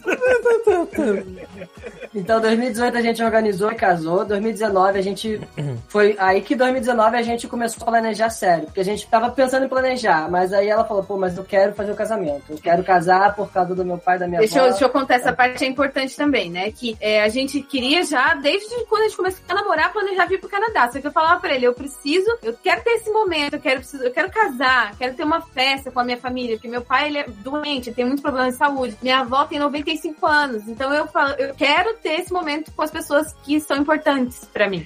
E é muito doido isso, porque as coisas acontecem às vezes da forma mais inesperada possível, porque o nosso casamento foi bem diferente, assim, foi um casamento bem simples, o nosso cardápio era pizza, sabe? É, e aí a cerimônia foi celebrada por dois amigos nossos. Então foi um amigo do Ciro, que ele escolheu pra falar sobre ele, e um amigo meu, que foi falar sobre mim. E a vida é tão doida, o negócio é tão doido, você não sabe o que vai acontecer, que esse meu amigo, ele tem, ele tinha 29 anos, e em novembro ele foi visitar a mãe dele, ele nasceu na, na praia, morava no Guarujá, só que ele tava morando em São Paulo e durante a pandemia ele ficou qua- quase dois anos sem ver a mãe. E aí ele foi visitar ela, né, em novembro, e o mar tava muito bravo, ele, ele infelizmente se afogou e ele faleceu. assim. Caralho. É, foi, é uma coisa que eu fico. É muito difícil pra mim lembrar, porque a gente acha que pode acontecer com alguém, mas a gente nunca imagina que vai ser com uma pessoa que, pô, tem saúde, jovem pra caramba. E aí eu tenho lá os registros deles falando sobre mim no meu casamento. Foi a última vez que eu vi. Então, assim, é, Então valeu a pena fazer o casamento nesse sentido, né? Sim, valeu a pena a gente entender que a gente precisava viver isso com as pessoas que a gente ama e que são importantes antes de vir pra cá. E aí, Calma aí. Tu gostou do casamento, Peter? Eu não fui. Ah, não foi, né? Não. é, Não, Pita, foi você Peter! Qual foi a desculpa que ele foi. deu? Eu vou, Eu não lembro. Mas assim, eu não, eu não fui porque não pude. Assim, não deu. Não é, É, não- ah, cara, não quero ir. Foi tipo, ah, agora, você falar pra mim, ah, mas por que que foi? Que você não. Eu não lembro, cara. Mas realmente eu não. Ah, lembro que tu falou de Ah, dinheiro. porque eu não gosto. É, provavelmente foi isso. Eu não gosto Mas eu lembro que dois meses depois você comprou Pokémon Let's Go, assim, só. Deve ser o mesmo preço, né? Caiu o salário no passagem, dia mano. seguinte. assim. A gente, a gente fez um esquema legal lá, o pessoal que veio do Rio ficou no local do casamento, que era um, um sítio, né? Aí a gente dormiu todo mundo lá, passou o fim de semana lá, foi legal. A gente alugou lá pra eles, o pessoal ficar. Então, Bruno Brito foi. Bruno Foi Brito bem foi, legal. eu lembro. Foi legal, era, a festa foi ao ar livre, caiu uma tempestade. O Wilson foi também. O pessoal dançou na chuva. O Wilson também foi. Tipo uma Foi tipo a, a galera do Destiny, inclusive, Isso. que foi a galera do original. Tem um amigo seu, aquele cabeludo no vídeo, ele dançando pra Wilson, né? caramba. O Wilson dançou pra caramba. Ah, tá, Wilson. Foi, foi muito legal. Cara, foi muito legal. Foi muito maneiro. Foi, foi muito legal. E aí, beleza. Aí passou, quando a gente fez casamento, no outro dia a gente já tava falando, bom, agora É. é a gente planejar como a gente vai pro Canadá. A gente casou dia 13 de outubro, dia 14. Não, dia 14 não, né? Na semana seguinte a gente começou a planejar sério pra vir pra cá. É, e aí começamos a calcular tudo que a gente tinha, que não era muita coisa, era pouca coisa. Então a gente fez uma planilha ali pra ver quanto que daria as coisas que a gente tinha de dinheiro. Só que, que. dava pra vender. É, e aí, a possibilidade que a gente via pra gente, já que nenhum dos dois trabalhava nessa área de demanda do Canadá, era vir pro Canadá estudando, como muitas pessoas fazem. Só que isso também é muito caro. E E, a aí- gente não tinha de onde tirar dinheiro. É. A gente tava vendo outros, outros esquemas de vídeo. Tinha até um visto que a gente tava estudando que era teoricamente barato. Só que naquele ano ele mudou uma regra. É porque você precisava comprovar, é, comprovar 2 mil dólares só É, pra o poder Working, vir. Working Holiday Visa, não sei se vocês já ouviram falar, que é um, um programa que ele dá o visto de trabalho pra pessoa vir pro Canadá trabalhar onde ela quiser. Mas, é, atualmente, ele não, não dá pra brasileiro se inscrever. Quem é português, por exemplo, pode se inscrever, só comprar 2.500 dólares, tem que ter até 35 anos, e aí ter também um plano de saúde, né? Comprovar lá, e a pessoa consegue um visto de dois anos pra vir pro Canadá fazer o que ela quiser. E eu lembro que naquela Caralho. época você conseguia, enquanto brasileiro, fazer que tinha uma agência que tinha representação pra fazer aquele vídeo. Mas naquele ano mudou essa regra de comprovação de dinheiro pra ser 2 mil dólares. No, pelo, pelo tempo que você vai ficar, você tinha, passava a comprovar 2 mil pra cada mês que você ia ficar. Então ficava super caro. Você tinha que comprovar 10 mil, 12 mil dólares e a gente não tinha. É. E aí também não e tínhamos quanto era pra vir com 2 Covid. mil dólares naquela época? Vocês conseguem lembrar? Acho que tava Não, quase, cara. tava 3 e poucos. Não, isso foi quando a gente veio já. Tava 3h30 quando a gente veio pra cá. Maravilha, hein? Uma vez que você pisa aqui, você para de converter as coisas, que senão você vai ficar maluco. Não, eu sei, É, mas eu no sei. primeiro Você mês pensa, não, né? amigo. É, realmente, no- primeiro no mês. começo você faz toda hora. Mas depois de certo tempo você assim, caralho, eu Não, paguei cara, nessa porra. garrafa aqui 40 dólares, eu você não vou converter isso pra real, porque senão eu vou ficar muito triste. Mas olha só, cara, isso eles fizeram, isso eles fizeram na ida. Eu tô querendo saber se eles lembravam a conversão na época que eles estavam pra planejar, entendeu? Porque assim, é outra É, era mais ou menos isso. Porque aí era isso, a gente viu que seria impossível, e aí, é, pô, se a gente ficar aqui, vamos ter que esperar anos pra juntar esse dinheiro. E como juntar dinheiro no Brasil se você tem que pagar suas contas, o dinheiro não dá pra nada, quase. E aí É. que ela falou do amigo dela, que foi o lado dela da cerimônia. Do meu lado foi um amigo em comum meu e do Pita, que é o Zé, que ele, ele casou a gente. E em janeiro ele veio. E bebe vodka pra Oi? caralho. Peraí, foi o Zé que casou você? Vocês, ele tem O certificado? Zé desse? casou a gente. Porra, que irado. Não, a gente não fez, tipo. O nosso casamento, a gente casou no civil no cartório. Eu E aí a cerimônia depois foi meu com certificado do que um padre de verdade. Você me deixaria casar você, Paulo? Caraca, agora sim. E você me deixaria também? Mas como é que, Vice-versa? De- como Você é que jamais. casaria Jamais. você Pita seria um dos lados do Jamais. relacionamento?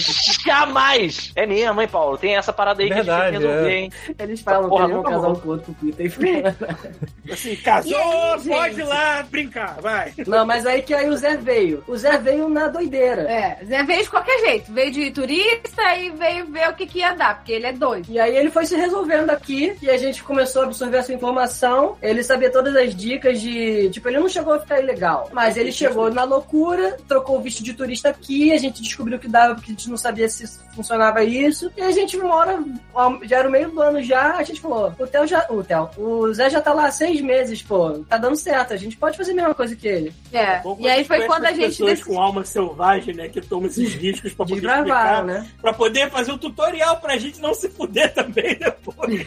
Sim. Aí a gente descobriu que dá pra mudar o visto dentro do Canadá, então bora mudar o visto dentro do Canadá, que era o que seria possível pra gente. Mas aí tem um detalhe: a gente não fez isso só confiando no Zé. A gente. Fizeram. Ai, Mas vocês gente. foram de uma sabedoria Perigoso. inacreditável. Que bom. A gente pegou e foi conversar com um consultor de imigração, que era quem tinha auxiliado ele a mudar o visto aqui dentro do Canadá, que inclusive é o meu chefe atualmente, né? Plot twist. É, e aí a gente fez a consulta com ele e falamos o que a gente queria fazer, vimos se era essa a melhor opção mesmo que a gente tinha, se não ter que esperar no Brasil. Aí ele falou que dava pra fazer o que a gente tava querendo sim, e a gente falou, então tá bom. E aí também foi a questão do visto que ele falou pra gente que era melhor a gente tirar o visto americano do que o canadense, né, de turismo, porque é, faz mais sentido uma família viajar pros Estados Unidos e tudo mais. E aí quem tira o visto americano só vai lá no site do- da imigração canadense e aplica para um ETA, que é super simples e rápido e pode entrar no Canadá, né, via aérea. E aí foi isso que a gente fez pra vir pra cá. Ficamos um ano planejando vir pra cá, guar- guardando todo o dinheiro, vendendo tudo que a gente tinha, tudo, tudo, tudo. até roupa eu vendi na internet, gente. Eu precisava Tá juntar dinheiro. Juntamos muito dinheiro? Não, não, não juntamos muito dinheiro.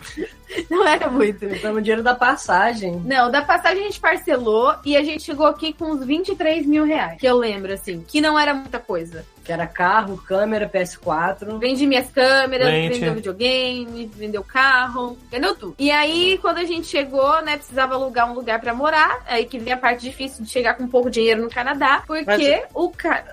É, Assim, tudo bem, mas vocês chegaram, pelo que eu entendi, vocês chegaram com um visto de turista. Sim. Como é que você aluga um imóvel, seja ele qual for, com um visto de turista? Você não, já não começa a feder, não dá ruim, não... as pessoas já não começam a, tipo, questionar vocês? Questiona um pouquinho, mas não é tipo nada do outro mundo, não. Até porque Toronto é uma cidade gigante que 50% da população aqui Mais de 50% da população é de é imigrantes. de imigrante. Tá? Aham. E aí, assim, tem uma burocracia, do, porque eles pedem pra você uma série de comprovações. E aí a gente não tem credit score pra mostrar, né, nossa renda pra eles. A gente só tem o dinheiro na conta, e, e aí uma conta no banco, falando que tem o dinheiro lá. E aí, o que acontece? Esse que é o lance difícil também, porque, por exemplo, o Paulo chega aqui, ou uma pessoa que chega já como estudante, eles têm uma. Eles são chamados de newcomers, né? Eles já sabem se que a pessoa tá vindo aqui pra ficar, pelo menos por um longo período. Então ele, o Paulo vai no banco, ele consegue abrir uma conta com um cartão de crédito na hora, porque ele é newcomer. A gente, como turista, você não é newcomer. Você tá visitando, entendeu? A gente consegue abrir uma conta no banco, mas a gente não tem essas regalias de abrir uma conta pra newcomer que dá o cartão de crédito e tal. Então Ah. a gente fica ferrado, porque a gente não tem como comprovar a score de crédito, E sacou? eles chegaram Então com a gente ficou 23 dois mil reais. Eles chegaram com disso. 23 mil reais. Eu cheguei com 2 é uma mil dólares. E coisa-. Isso é uma outra coisa que eu queria entender. Porque eu lembro que quando eu viajei pro Japão, eu tive que declarar quanto dinheiro eu tava carregando comigo.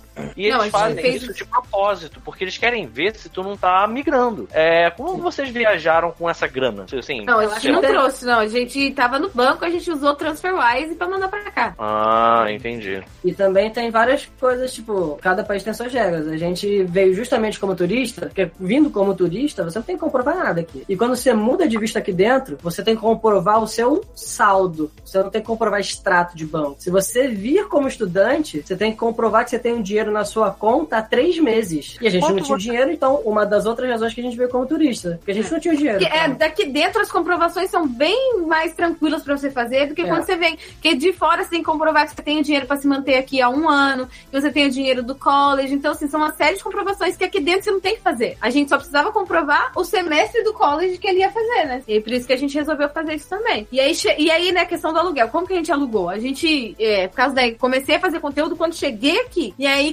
fiz logo, fui lá falar que eu era fotógrafo e fazer um sorteio de um ensaio fotográfico para as pessoas me conhecerem da comunidade brasileira. Nisso comecei a conhecer algumas pessoas muito legais. E quando a gente falou que tava procurando lugar para alugar, uma menina foi e falou assim: Ah, é, vai nesse site aqui, site que se chama Kijiji. Hoje, hoje em dia a gente sabe que não é o melhor lugar para procurar é, lugar para alugar aqui, não. Tem que falar Eu também uso a eu Craigslist, que também não deve ser o melhor lugar do mundo pra se fazer Eu isso. nunca Caralho, Craigslist? Caraca. Craigslist é internacional. Mas assim, eu já falei. Paulo, ele- o Paulo é tipo hippie, né, maluco?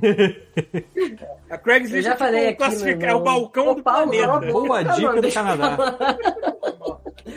Eu já falei aqui no, no podcast alguma outra vez, mas nesse tempo que a gente chegou e estava procurando apartamento, a gente teve a sorte e o prazer de ficar na casa do Gabriel Rocha, nosso amigo em comum aqui também, já participou do podcast. Ah, Porque ele foi pro Brasil e quando ele viu que eu tava vendendo as coisas, eu já tinha falado com ele sobre ir pra Toronto antes. Aí ele falou: Tu tá vindo pra cá? Eu falei: Tô, pô, desculpa não ter avisado. Aí ele: Ah, eu vou pro Brasil nessa época, tu quer ficar com o apartamento? Quer, tu quer ficar aqui 15 dias? Então, isso já é um alívio foda, né? Porque o pessoal chega aqui Sim. e fica pagando Airbnb. A gente, pô, não tava disposto A gente ia ter que gastar um dinheiro que a gente não tinha. Tipo assim, ele salvou a nossa vida, o nosso começo aqui, sabe? A gente, a gente é grato demais a eles por isso, porque eles ajudaram muito a gente. Cara, ele é só pelo foda. fato O de a gente ter Gabriel, ficado lá. o Gabriel é uma das pessoas mais maneiras. Assim, sério. O Gabriel, ele é o cara. Ele. Assim, você estarem perto dele é uma, uma benção. É, gente O Gabriel fica próximo, né? E a Fernanda, a esposa dele também, ela é incrível, cara. Que os dois, assim, é é uma família que a gente. De semana passada a gente foi na festa do, do Nicolas, né? Que é o filho deles. Aí eles ajudaram a gente com uma barra foda essas, semanas aí, que a gente passou. E a gente vai viajar junto semana que vem, gente. É. Maneiro, cara. Primeira viagem nossa aqui no Canadá. Vai ser maneiro pra caramba. Mas aí, gente, quando encontramos o lugar que, o- que, o- que o dono da casa. Compramos? Pô, O quê? alugamos. Ah. É, quando a gente encontrou um lugar que o dono da casa resolveu, né, aceitar a nossa documentação, porque aqui assim, o dono da casa tem que aceitar a família, ele tem que conhecer a gente, ver se ele gosta da gente. E assim, aquela coisa do, do, do ciclo sem fim que você não tá certo. Tipo, eles pedem comprovação de crédito. Não temos, e aí?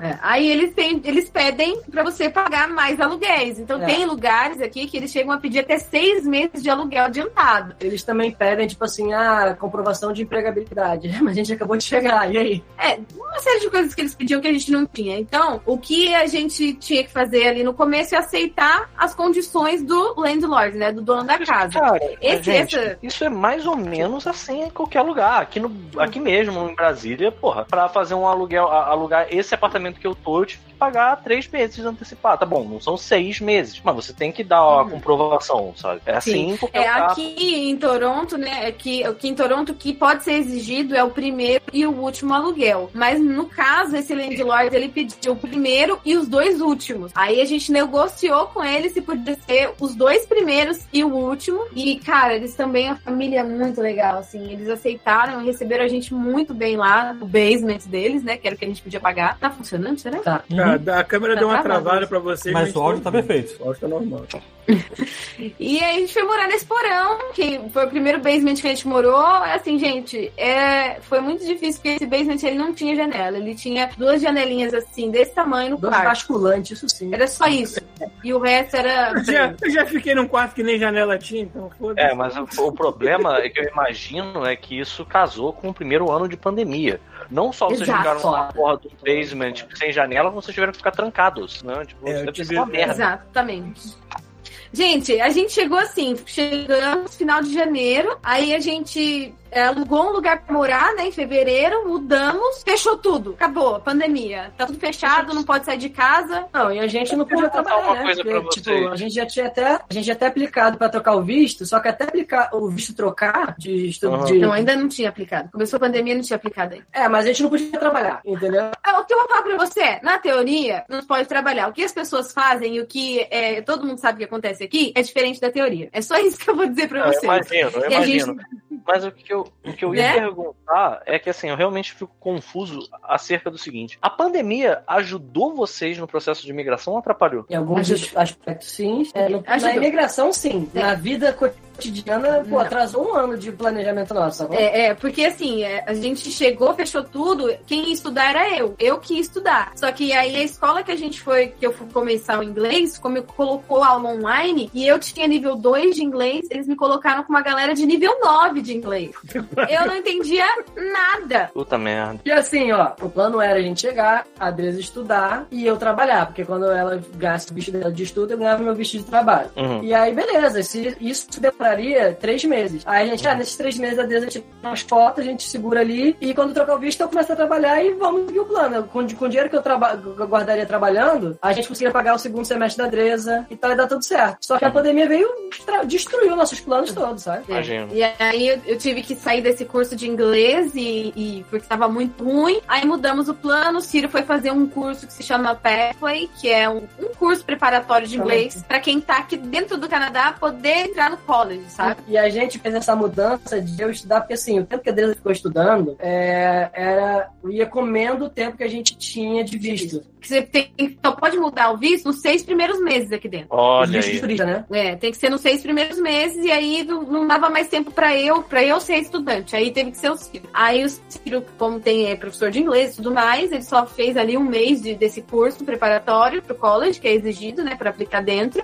E aí Uhum. aplicamos pra mudança de visto. E aí demorou muito a mudança do Demoraram cinco meses, eu acho, não foi? É, por causa da pandemia, atrasou. E aí, o Ciro, ao invés dele começar no mesmo ano, em setembro, college, ele só foi começar o college dele em janeiro de 2021. Então, Caralho. assim, nesse sentido, atrasou muito os nossos planos. Aí a gente passou vários perrengues, a gente teve que se virar. A gente chegou a viver com menos de um salário mínimo por mês. E pra Toronto, isso é uma coisa muito surreal que ninguém acredita. É. Mas Vancouver é, também ia pois ser, é. porque. Nossa. Porque é, o custo de vida aí é, é bem alto, né? Assim, é, Eu ainda não sei qual é, qual é a cidade que ganha em termos de preço de aluguel, se é Toronto ou Vancouver, porque as duas estão pau a pau. assim. Então, a É, gente pau a tem. pau. Eu vi É, essa porque- semana que Vancouver ainda é o lugar mais caro. É, é ainda o lugar mais caro, é verdade. Então, a Fala, gente Thiago. inclusive tem uma pergunta aqui no chat do Arthur Mauro perguntando: vocês por acaso poderiam falar quanto é o custo de médio de vida aí? Por exemplo, no Brasil meu salário é 60% do aluguel, todo o resto pagando conta. É mais ou menos a mesma coisa aí? Eu queria per- É a pergunta dele.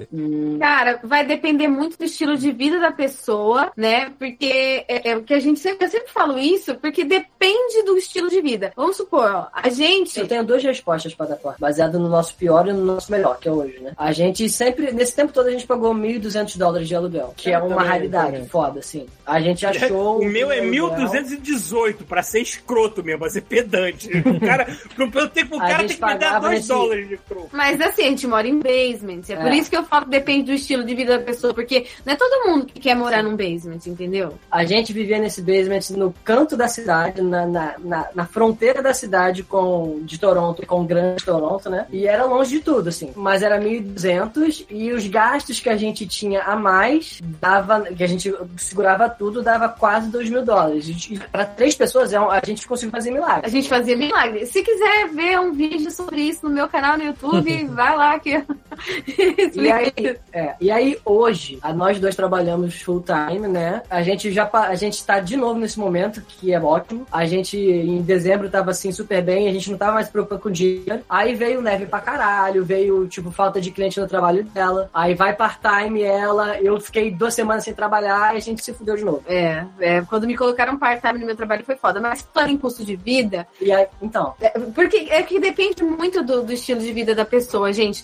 Porque, assim, a gente tá pagando 1.200 aqui nesse basement, mas a gente vai ter que sair dele, porque a família pediu de volta. A gente queria sair daqui? Eu não queria ainda, porque eu queria economizar meu dinheiro, né? Gastar com aluguel é falta pra caramba. isso aqui é um basement, mas esse apartamento é muito gostosinho, cara. É, muito É, legal. porque É tipo, bem a gente gostoso. fala basement, tipo, não é um, um quartinho que o cara adaptou, não. com uma lâmpada é só um e apartamento uma- inteiro funcional que É, o cara só fez. debaixo. embaixo, É. Sim, e esse aqui ele Muito, tem janela. muito, é. Esse aqui é muito tranquilo, sabe? A família também é uma. Os donos da casa eles são brasileiros, então é a casa do- É. da família brasileira e tal. Então, assim, aí a gente tá procurando um lugar pra alugar. E aí. No apartamento com dois quartos, a gente tá assim, com muito custo tentando achar por 1.800 dólares. Vai tá muito difícil. Você acha umas velharias no canto da cidade, uns negócios muito feios. Esses dias a gente foi visitar um que é minúsculo, as fotos na internet lindas, né? Você chega lá pra olhar o negócio, é um negócio pequenininho, assim, minúsculo, sem condições. Então, vai da- depender, porque o salário, o salário mínimo médio aqui em Toronto, né? Porque Canadá também tem isso, que depende da província, a hora do salário mínimo muda. E aí aqui hoje é 15 dólares a Vai hora. aumentar de novo. Vai aumentar um pouco. E aí, Vancouver, você sabe quanto é, Paulo? Eu não me lembro, mas acho que tá nessa faixa também. Eu não me lembro exatamente. Eu acho que agora o Canadá inteiro tá menos. Não é, não. Tem lugares que é menos, tem lugar que é mais. Então aqui,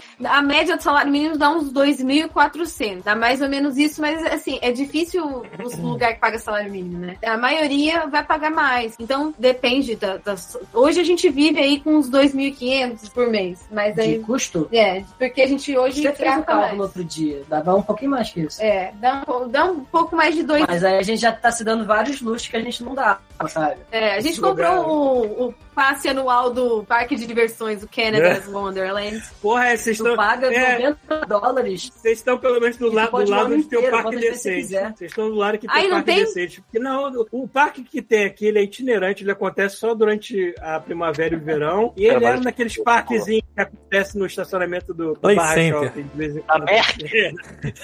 Entendeu? Aqueles parques pequenininhos, não é muito. Play Center que tu tem que fazer exame de tétano pra entrar. Aquele parque que A gente tu, foi. sobe, no, tu sobe no, no, no navio, o viking, o viking cai no teu colo no meio Isso. da parada. É, pois é. Terra Encantada Eu fui ano passado parada. É, aqui. até recatada hoje, né? Vocês sabem que a Terra Encantada tá, tá, tem um passe que tu compra hoje pra ir visitar os escombros Falou, da Terra. Encantada. A gente falou Será que exatamente eu- isso. Eu aposto que esse passe é mais caro do que o ingresso que eu paguei quando a Terra Encantada abriu. Que foi Certeza. 35 reais, eu acho. Cara, Enfim. mas esse parque de diversões, a gente foi nele hoje conhecer, né? Porque não, não ficamos muito lá. Mas é incrível a quantidade de montanha-russa que tem naquele lugar. E é uma montanha-russa mais doida que a outra. imaginava. E junto lá ainda tem um parque aquático junto. Maneiro. É muito legal. Não, e tu pode ir o ano inteiro, no inverno. Realmente eu preciso ir pro outro lado do Canadá urgentemente. Não, Pra vem conhecer Paulo. Toronto, porque assim, eu gosto muito de viver aqui, porque você tem muitas coisas pra fazer nessa cidade. Tem muita, muita coisa pra fazer, é muito legal.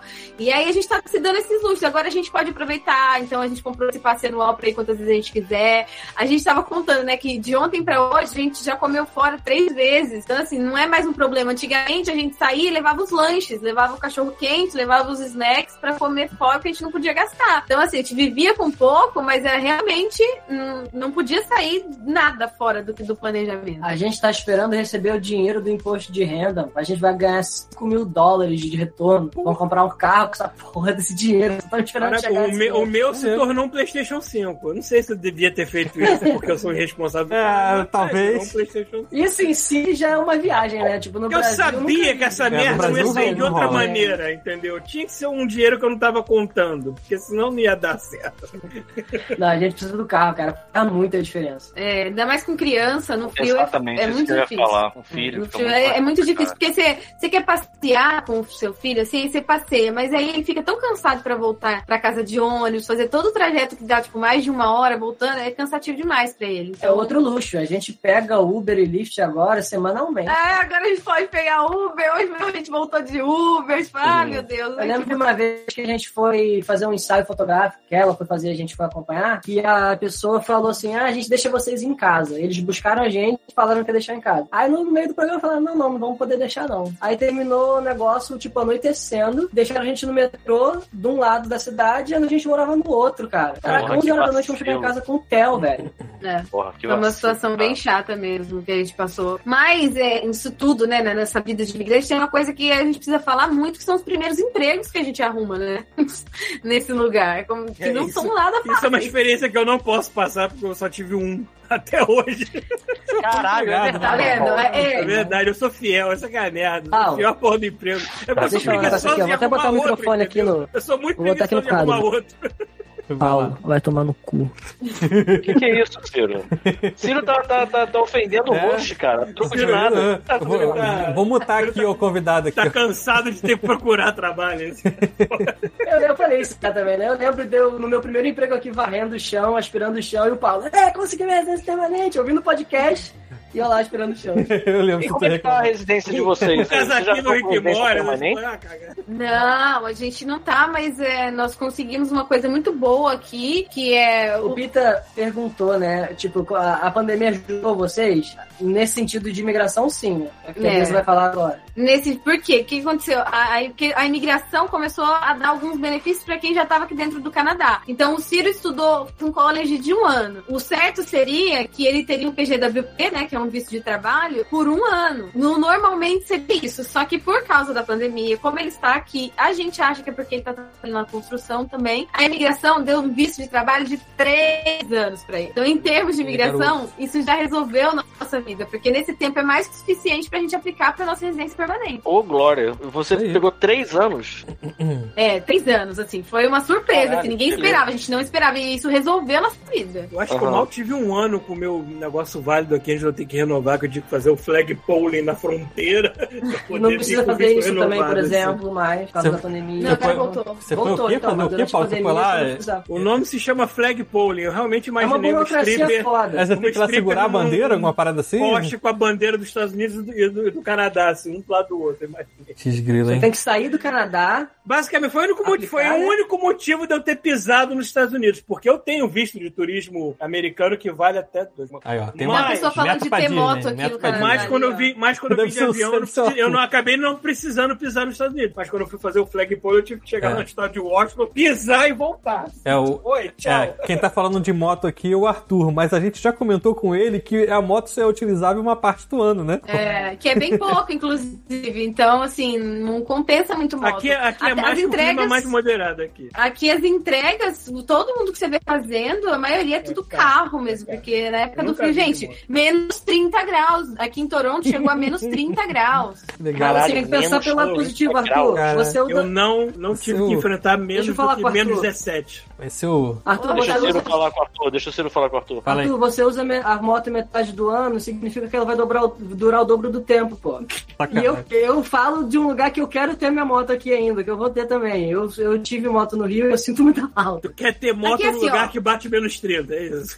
Por que, que é bom ter um carro aqui? Porque além de tudo, você pode pegar o seu tempo livre e fazer Uber, fazer entrega de comida e tirar um dinheiro extra que você pode até mesmo pagar a parcela do seu carro com aquele dinheiro. Muita gente faz isso aqui. É muito comum o pessoal fazer isso pra cá. Falou do menos 30 aí, é, no inverno, como roofer, eu não trabalhei muito, mas assim, tiver, tiveram momentos que eu tive que trabalhar com menos. Teve um dia que a previsão errou e a gente foi trabalhar. Quando é menos 15, você trabalha, amigo. Tem essa não. E aí que a previsão errou e fez menos 28 graus Caraca. com nevasca e eu estava lá trabalhando. Caralho. Vancouver não é muito preparada pra nevasca, não. Teve, teve um dia que eu não fui trabalhar porque eu não consegui pegar ônibus, cara. Porque a cidade ficou num caos.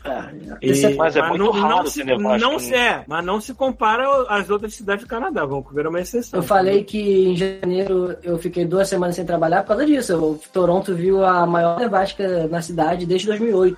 Era parado de 60 centímetros de neve. É Eu, muito- eu fiz um vídeo assim, a neve dessa altura, assim, ó. A neve ia até o final da tua coxa, mano. Você é carioca, tempo ruim, você tá acostumado a enchente. Mas não, quando você abre a porta da sua casa e tem uma montanha de neve impedindo que você chegue até seu carro, aí você vê que existem outros tipos de tempo ruim que você tem que encarar. Exatamente. Mas, mas aí a gente vai acostumando, porque também, assim, a cidade é toda preparada pro frio. Então, o frio é uma coisa assim que você acaba não sentindo tanto ele, porque tudo é aquecido. Então, você sai da tua casa, tu entra no ônibus, o ônibus é aquecido. Aí você vai Sim. entrar no mercado, é aquecido. Tudo é aquecido. Também tem aqui no centro de Toronto, o Perth, que é uma cidade subterrânea. Inclusive, acho que é a maior cidade subterrânea do mundo, assim, que você vai pra vários lugares do centro da cidade sem sair na rua. Você tem aplicativo de tipo Google Maps pro Perth. Você escreve, eu quero ir daqui Maneiro, até aqui. Aí ele mostra um mapa da- do subterrâneo pra você chegar no lugar. A maneira que É. Toronto tem isso, Montreal também tem algo semelhante. Vancouver tem um shopping, um shopping subterrâneo bem grande até, que você vê que se perde, tem só alguns quarteirões. Mas é meio que mas isso você mesmo, realmente. Paulo. Mas aqui não O precisa. Perth é tipo um barra shopping subterrâneo. É a mesma sensação de estar andando no barra shopping. É muito irado. Mas é bem legal, é, mas isso é muito legal, assim. Mas enche o saco também, porque você tem que ficar, tira casaco, coloca Isso casaco. que eu ia falar. É, Isso que eu ia falar lá no Karate Japão, Kid. quando a gente chegou, é, tava fazendo 5, eu acho. Tava fazendo 5 graus. E a gente se Tranquilo, foi encapotava todo.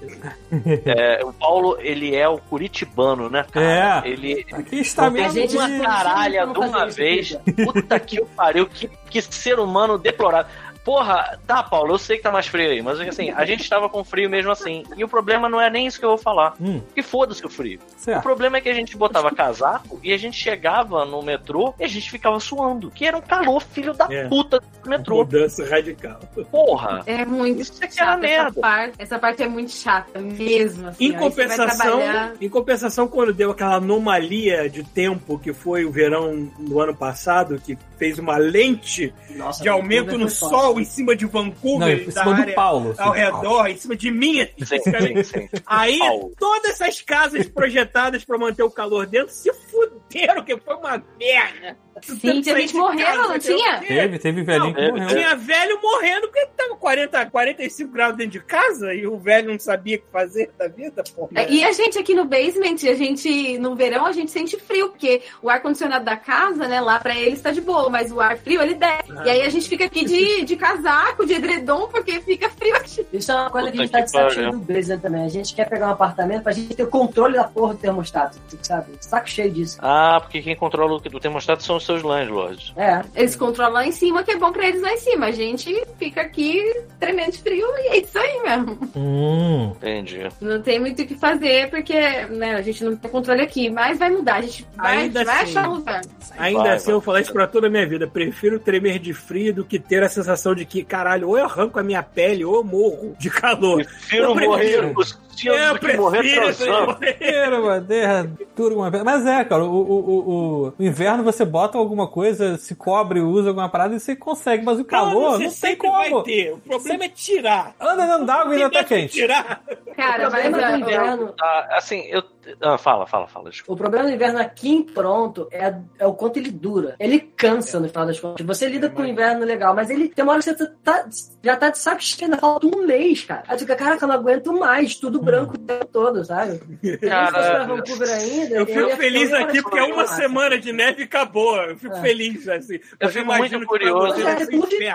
Eu fico realmente curioso Peter. de saber como é que eu ia lidar com uma situação dessa. O Finock, por exemplo, ele ficava puto com isso também. Foi uma das coisas que ele falou. Voltei pro Brasil porque eu não aguentava mais, achava uma merda. É, Ele tava o- aqui, o né? Tempo, Porque não era tempo nada. cinza, o tempo inteiro. É, mas aí também é sempre meio. Ah. É, é mais pra chuvoso aí. Hum. Quando abre. Tanto é, Paulo. Assim, não vai meter essa não, porque disso eu, Então. eu sei, porque quando abria o sol, chegavam a liberar as pessoas do trabalho pra elas, assim, vão pra Então, rua. Eu recebi uma- um e-mail. Vão pra rua, porque está fazendo sol. Eu ficava, cara, que lugar merda. Tem uma, co- é, tem uma coisa que a galera aqui valoriza, porque aqui é uma das cidades que mais chove no mundo. Tudo bem, não é tempestade com raio que alaga a cidade. Não, mas chuvinha tem a porra do ano inteiro. Tudo bem, Então, o então. pessoal de Vancouver valoriza muito o período de primavera e verão deles, porque é uma cidade cheia de parque, é uma cidade bonita pra caralho, que é quando eles têm a chance de explorar o outdoor da, da, da British aqui- Columbia, da porra da, da, da província. Aqui então também eles é muito valorizam legal. muito isso aqui. Mas Essa aí que parte, tá. Paulo, tipo, de mudança do inverno pra primavera, é maneiro, cara, que a cidade parece que ela ganha uma vida Muda, nova e todo mu- mundo ganha tá uma paleta de tá cores. saindo. Novas, é isso. É muito legal. E, e ganha paleta de porque fica tudo colorido mesmo, né, cara? Árvore cara. pra caralho. Toda estação- começam a ter filho. Estação Pô, de ano maneiro. aqui, todas elas têm uma paleta de cor específica. Parece, que aqui tinha- aprendeu na escola, entendeu? Mas eu vou falar uma coisa pra vocês, assim, ó, sendo bem realista, se eu pudesse viver no meu país, no Brasil, tendo a qualidade de vida que eu tenho aqui, eu não sairia do Brasil. Mas isso Porque é a que eu ia cultura já é natural do que tá dentro da gente, então a gente sempre vai preferir estar no lugar em que a gente Tá. já conhece a cultura de cabo a rabo, só que a gente, tem que, a gente quer ter condições de infraestrutura melhor. Tudo bem, mas aí, aí isso que eu ia perguntar é sobre o lance da qualidade de vida. Porque no fim das contas, vocês estão já há quantos anos aí? Estão há três anos já? Dois anos e meio. Dois agora. e meio. Dois e meio. Pô, vocês já estão se estruturando aí, vocês já tiveram mais do que tempo pra experimentar o estilo de vida aí. É, vocês então consideram que a qualidade de vida aí é realmente bem melhor do que no Brasil? Certeza, só o fato de você. é, primeira coisa, aqui você entende que o seu trabalho, ele realmente vai te dar condição de ter o que você precisa, o que você tem vontade de É. ter. Eu acho isso que é uma coisa muito importante, porque no Brasil a gente quer ter, ó, eu queria ter um iPhone 13 Pro Max. Bom, tá aqui meu iPhone 13 Pro Max, não foi difícil de conseguir. Eu nem sou uma pessoa rica, eu sou qualquer pessoa, qualquer um tem. E, e outra coisa importante é que você pode andar com isso aqui na rua, no ônibus, mexer, e ninguém vai olhar pra você ou você vai ficar com medo de usar isso. Então é muito diferente, sabe? Você sabe que você tem aquilo, mas que para as outras pessoas é normal também, então você não tem que ter o receio de andar com, com as coisas que você conquistou na rua, É igual a câmera, né? Essa câmera aqui que eu comprei, ó, é uma Canon R e no Brasil ela custa 14 mil reais só o corpo. Eu paguei 1.800 dólares, sabe? Não é nem o valor de um salário mínimo aqui. Então, Uhum. assim, você tem condição de conquistar as coisas com o seu trabalho, que você não precisa ser é, rico para ter as coisas. Então, ela tá falando É. só de coisa material porque é, é, é palpável, né? É fácil de falar. Mas tem muitas coisas que, além do, do palpável do material, que, porra, é muito Aqui tem uma muito, coisa- muito aqui tem uma legal, coisa que obriga- coisas- Pera, pera aí, Paulo, mas deixa eu concluir, por favor. Não, não, pode falar. nem- Eu ia falar que aqui tem uma coisa que obriga as pessoas que não têm disciplina com dinheiro, como eu, a se comportar melhor, que é você não faz as coisas à prestação. Você paga, na hora. Dói, dói. Mas você sabe que no mês que vem, isso não vai cutucar o teu ânus de novo, e de novo, e de novo, e de novo, Caralho, e acumulando mais ainda. Só- Porque quem é disciplinado pra- com isso, maluco? Se você quiser, cara. Pois é, Olha cara. só, tem coisas que Ah, sim, mas eu sinto falta da prestação. Eu também. Às eu- vezes eu, eu- sinto também. Tem coisas na Amazon que Não, hum, não ponto, dá pra porra. comprar prestação muito raro, mas. ah, Cara, acontece. peraí. o Esse Paulo, passe do parque, Cara, o argumento do Paulo foi o pior de todos. Assim, eu não tenho responsabilidade, então eu quero que o Estado tenha responsabilidade por Não, é o que eu tô falando, cara. É uma coisa que eu, me- eu, eu, eu, eu me Ah. acostumei porque eu sou irresponsável do caralho. Foi bom pra mim. Vamos tentar ser responsáveis, caralho. Pelo amor de Deus. Querido, às vezes o mundo tem que te adequar se você não consegue se Ah, adequar. Deus do céu. É, tem, Paulo, é isso mesmo. Eu tô doido pra chegar num Essa- tópico tão, tão bom, mas enfim, vamos lá. Essa coisa do, do material, ele pesa muito pra mim, porque eu tinha acesso a poucas coisas no Brasil, né? Então, pra mim é uma coisa que pesa bastante poder Ainda ter o pra acesso a. Oi? E ainda mais pra sua profissão. Você depende de ter um material bom pra você. Você ter o. por exemplo, Exatamente. boa, computador bom. Não, cara, É, e principalmente a questão do iPhone, né? Tipo assim, ah, não, iPhone e tal, não precisa de tudo isso. Não, eu precisava de um celular que fosse bom, que eu pudesse editar meus vídeos rapidamente, gravar com qualidade, e ele me entrega tudo que eu preciso. Só que no Brasil, gente, eu não, eu não teria coragem de comprar, porque esse celular ele custa mais de 10 mil reais. Tipo, eu não ia comprar isso lá, sabe? Aqui eu tô pagando por ele 37 dólares por mês. Isso não é nada, é de boa, Eu sabe? nem, eu nem quero pensar no preço que eu paguei no meu celular, porque veio junto também, enfiado na, na conta Essa lá, e eu não quero Tá pensar, porque é mais de mil dólares essa porra. É, É, O computador, por exemplo, a gente tá. Ela vendeu o casamento agora. Com o dinheiro do casamento a gente pode comprar um laptop desse gamer fudido e é um quinto, um sexto do preço do que o laptop no Brasil. É, ele não custa um salário mínimo aqui no Canadá. Tipo, Uhum. a gente vai ver o notebook, é 1.200 dólares, eu acho. É, 1.200 porque a gente também tá comprando o open box do Best Buy, a gente não tá. A gente adora um open box aqui nesse país. Open box é quando E aí a o gente já foi, foi tipo. Foi devolvido. É, a pessoa O que que é o- comprou, fechou e devolveu. Entendi. Pessoa que compra pra testar, essas coisas, e devolve. Entendi. E, cara, é, é muito doido, porque essas coisas igual o Ciro. O Ciro, ele tava uns dias, tipo, bem mal pra É, baixo, né? E eu falei, não, tô vendo o Ciro mal ali pra baixo. Eu Falei, Ciro, você precisa de alguma coisa que te mostre que seu trabalho, ele tá te dando benefícios e coisas pra te dar, te deixar melhor também, né? Aí eu tava pensando em dar um jogo pra ele, até tava conversando pro, com o Gabriel que eu ia fazer uma surpresa pra ele, mas aí eu conversando, eu falei, você não quer comprar um Switch? E, tipo, ele nem acreditando que eu tava falando aquilo pra ele, né? Aí eu falei, ele, você tem certeza? Eu falei, não, vai lá, compra o Switch aí, pra eu sei que isso vai te ajudar, que isso vai melhorar a tua cabeça, é uma distração que você vai ter também. E aí foi fácil, ele foi lá, 300 e poucos dólares, comprou o Switch e, e tá feliz. De um dia pro outro. É, depois no Instagram, Zelda é uma merda, não sei o quê. Comprei pra causar. É. Fala aí, Pita, se não a expo é muito boa. Porra, Amanhã tem um fone de ouvido chegando aqui em casa custou 200 dólares. Não quero Aí. saber quanto é que custa Paulo essa é porra aí uma no máquina. Brasil. Não, Então, esquece, Paulo, Eu Paulo, nem esquece. sabia quanto é custa Nem essa olha, porra nem no olha, Brasil. nem olha. falando nisso, Thiago, e o nosso, e o nosso combinado aí, não só do sabre de luz, mas também do microfone, cara. Temos que Eu não conversar, gastei né? dinheiro do Godmode no meu fone, tá? Foi do meu salário, vai tomar no cu. Ah, mas isso é problema seu. O Você problema é mora seu. no Canadá, O Godmode está gerando. Você mora no. Canadá, onde você tem facilidades pra fazer compras. Então, assim, essa, essa grana tem que ficar pra quem tá no Brasil, não é não, Thiago? Exatamente, está aqui na minha, minha conta. Exatamente. mas enfim, e aí, assim, eu não sei se tem muito. Eu, eu vou estar atropelando, mas é que tem uma coisa que eu tenho tanta curiosidade, eu, eu tô vendo esse assunto ficando cada vez mais distante. Que é, que é maconha. Maconha, né? Estavam querendo falar de maconha. Assim, tem problema a gente falar a palavra ma... Acho que não, né? Não Acho que é a quarta Não, vez, não, né? não Tem problema aqui de pra- falar de maconha aqui, nenhum, nenhum. Porque problema. isso é uma conversa que a gente não teve com o nosso, nossa cria. Então vamos usar um código pra gente não ter que ter essa conversa. Ah, agora. tá. É. É. Essa planta, Não, Essa não, mas planta- planta é muito Não, direta. Não, fala planta, planta dá pra entender. Você, É. vai, vai saber o que vocês estão falando. Vamos lá, vamos botar um nome diferente. Vamos chamar de orégano, que é um clássico. Orégano, Sei. orégano, tá bom. Tá bom, então vamos falar de orégano. Isso aqui- Isso, isso aqui é uma coisa muito diferente, né? A gente chega e começa a sentir o cheiro na rua. Outro dia Adoro um pizza, no metrô, adoro lembra? pizza. Olha Pizza. como tem de orégano, adoro pizza. Porra, tem orégano pra caralho aqui em casa. Tá que pariu. Ah, e aí, e aí, continua. E é muito comum. É qualquer coisa, gente. Ninguém. Não é estranho. É um choque.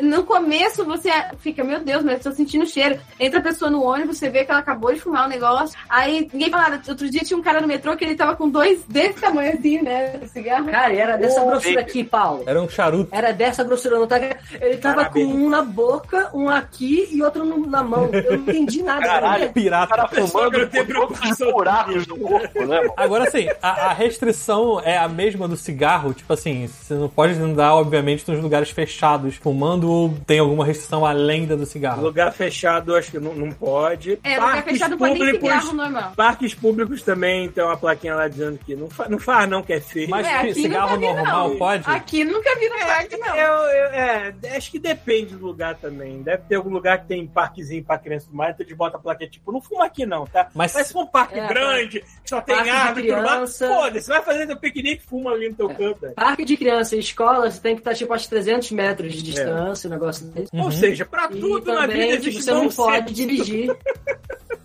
sobre a influência, porque realmente, depois daquela história que eu contei aqui, da minha situação, eu entendi por que você não pode ir. Pra tudo na vida, amigo. tem, é, pra tudo na vida tem que ter bom senso. O problema é quando você tem uma população de 100 milhões de pessoas e você quer botar bom senso em cima, aí é, é complicado. Agora, eu preciso contar uma história pra vocês. Hum. Uma história que eu fui uma noiva muito louca.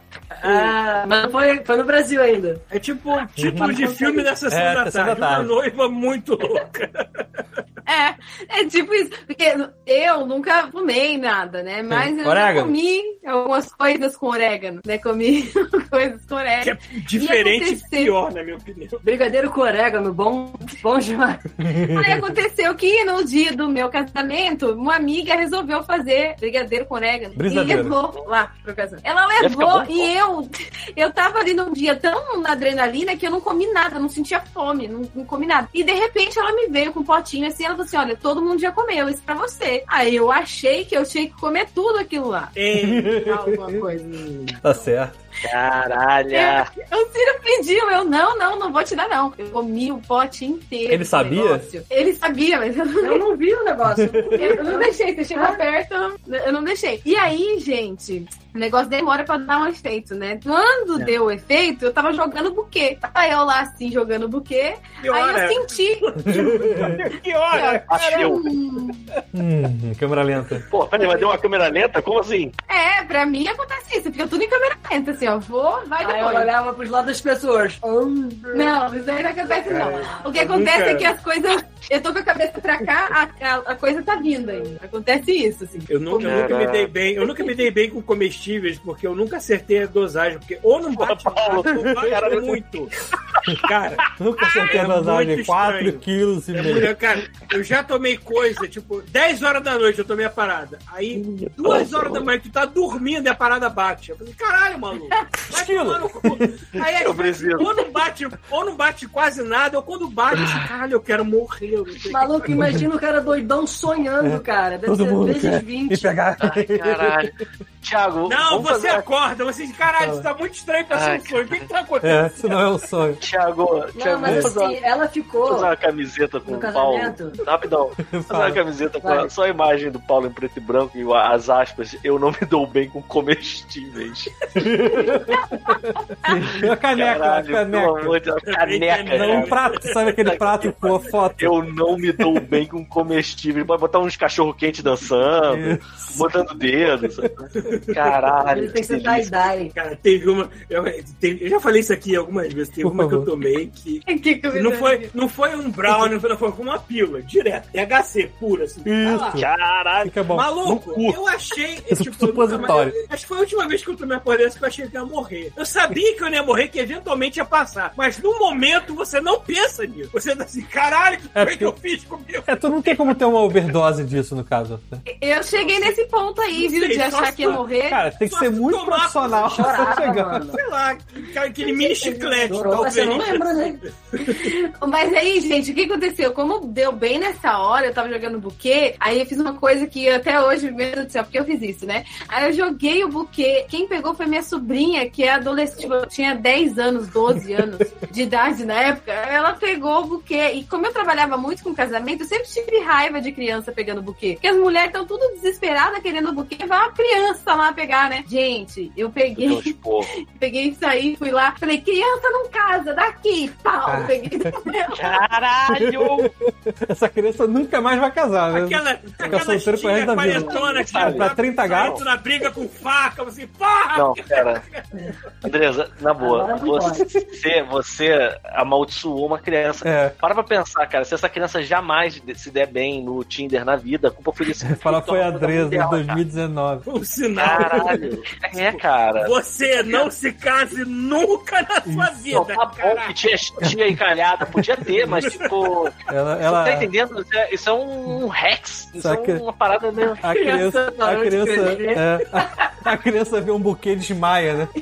Gente, meu irmão não parou de falar comigo por causa dessa história. Você Caraca. acredita? Meu irmão parou de falar comigo. Mas tu chegou pra ela, pra, peraí, mas agora a pergunta que não quer calar, tu já chegou pro teu irmão e falou assim, pô, foi mal, tava doidão, ou você não. falou nada? Foi mal, mas o brigadeiro especial temperado com orégano bateu na hora Manda esse podcast pra mal. ele, pronto. Tava doidão. Eu não fiz por mal, eu tava doidão. E uma foto de buquê Mano, assim, sei né? que a noite, a noite terminou. Não, mas e, e- e essa coisa foi, ela foi tomando proporções. Porque daí eu ficava assim, não deixa ninguém falar comigo, não deixa ninguém falar comigo, porque ninguém pode falar comigo, eu ficava assim, falava com ninguém. Eu ficava procurando o Ciro, aí eu tinha um amigo do Ciro que eu nem conhecia, daí sempre o Ciro. Acha Ciro pra mim, assim. E aí depois o negócio começou a ficar, sei lá, começou a bater uma bad, o negócio, eu comecei a ver tudo girando, eu não podia fechar o olho que parecia que eu ia morrer. Aí eu entrei nessa aí do que eu vou morrer, eu vou morrer. Eu falei pro Ciro, vou morrer. Aí o Ciro teve que dar banho em mim, porque eu comecei a vomitar. Que ótimo. Aí ela sentada, tipo, sem roupa, né? Tipo, ah, eu sou mais ruim. Eu vou morrer. Aí, aí eu tirando os grampos do cabelo dela, eu não sabia que podia ter tanto grampo no cabelo dela. Cara, 50, sim, é uma pa- 50 grampos. E eu tirando grampo, grampo. E ela, ah, você me ama, eu não sei o quê. Eu estraguei o dia. Aí uma amiga minha, tipo, o Ciro deu, me deu banho, me colocou lá na cama, uma amiga minha ficou lá comigo. Daí eu, ah, pra ela, eu não posso dormir, porque eu vou morrer. Ela, não, tá tudo bem. Aí ela me enganando, né? Não, ó, você vai encostar só aqui, eu vou ficar aqui do seu lado, eu não vou deixar você dormir. Me enganando, ela ia me encostando até que ela me deitou. Daí eu, pô, dormi, paguei, não vi mais nada. Acordei no outro dia só. E olha que eu sou uma pessoa aventureira com um psicodélico, mas eu não vou mais pegar a porra de um um comestível de THC puro assim, não, cara. né? Não faço mais isso, não. Eu, eu encaro outras coisas. Já encarei as coisas que me deixou o dia inteiro assim. Mas não foi tão ruim quanto aquela pílula espelho.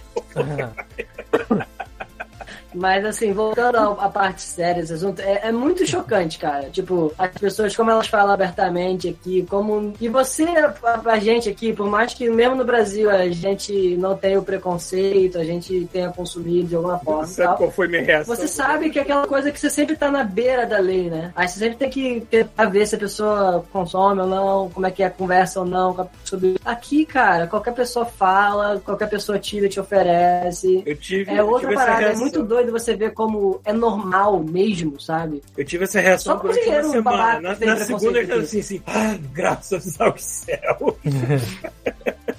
Mas na primeira Ah, semana essa reação.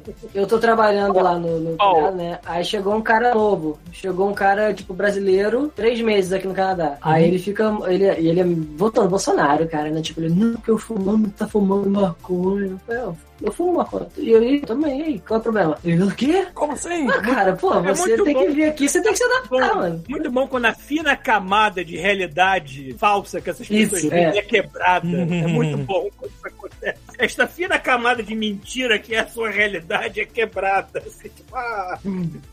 então é assim que é o mundo, eu vivi numa farsa a minha vida inteira. É, e você votou nessa farsa. A farsa tá aí, mandando na sua Eu pensei vida. em outra restrição, Thiago. Hum. As lojas, é, eu acho que é lei isso. Aqui em Ontário, a vitrine é, é fumê, é sempre com um adesivão. Você É. não vê dentro da loja. Inclusive é que vende só bomba, Ah, essas tá. coisas também. Loja, é meio loja de, de artigos de orégano. É, pra, é pra 19 ou mais, que aqui a idade de maior idade é 19. Então, é 19 É, mas o bebida alcoólica também é 19 ou mais e você É. olha dentro da loja. A vitrine é... É, mas eu acho que é mais. é, talvez seja porque seja uma coisa mais é, institucionalizada. Recente, pessoas sabem que não é pra criança. entrar na.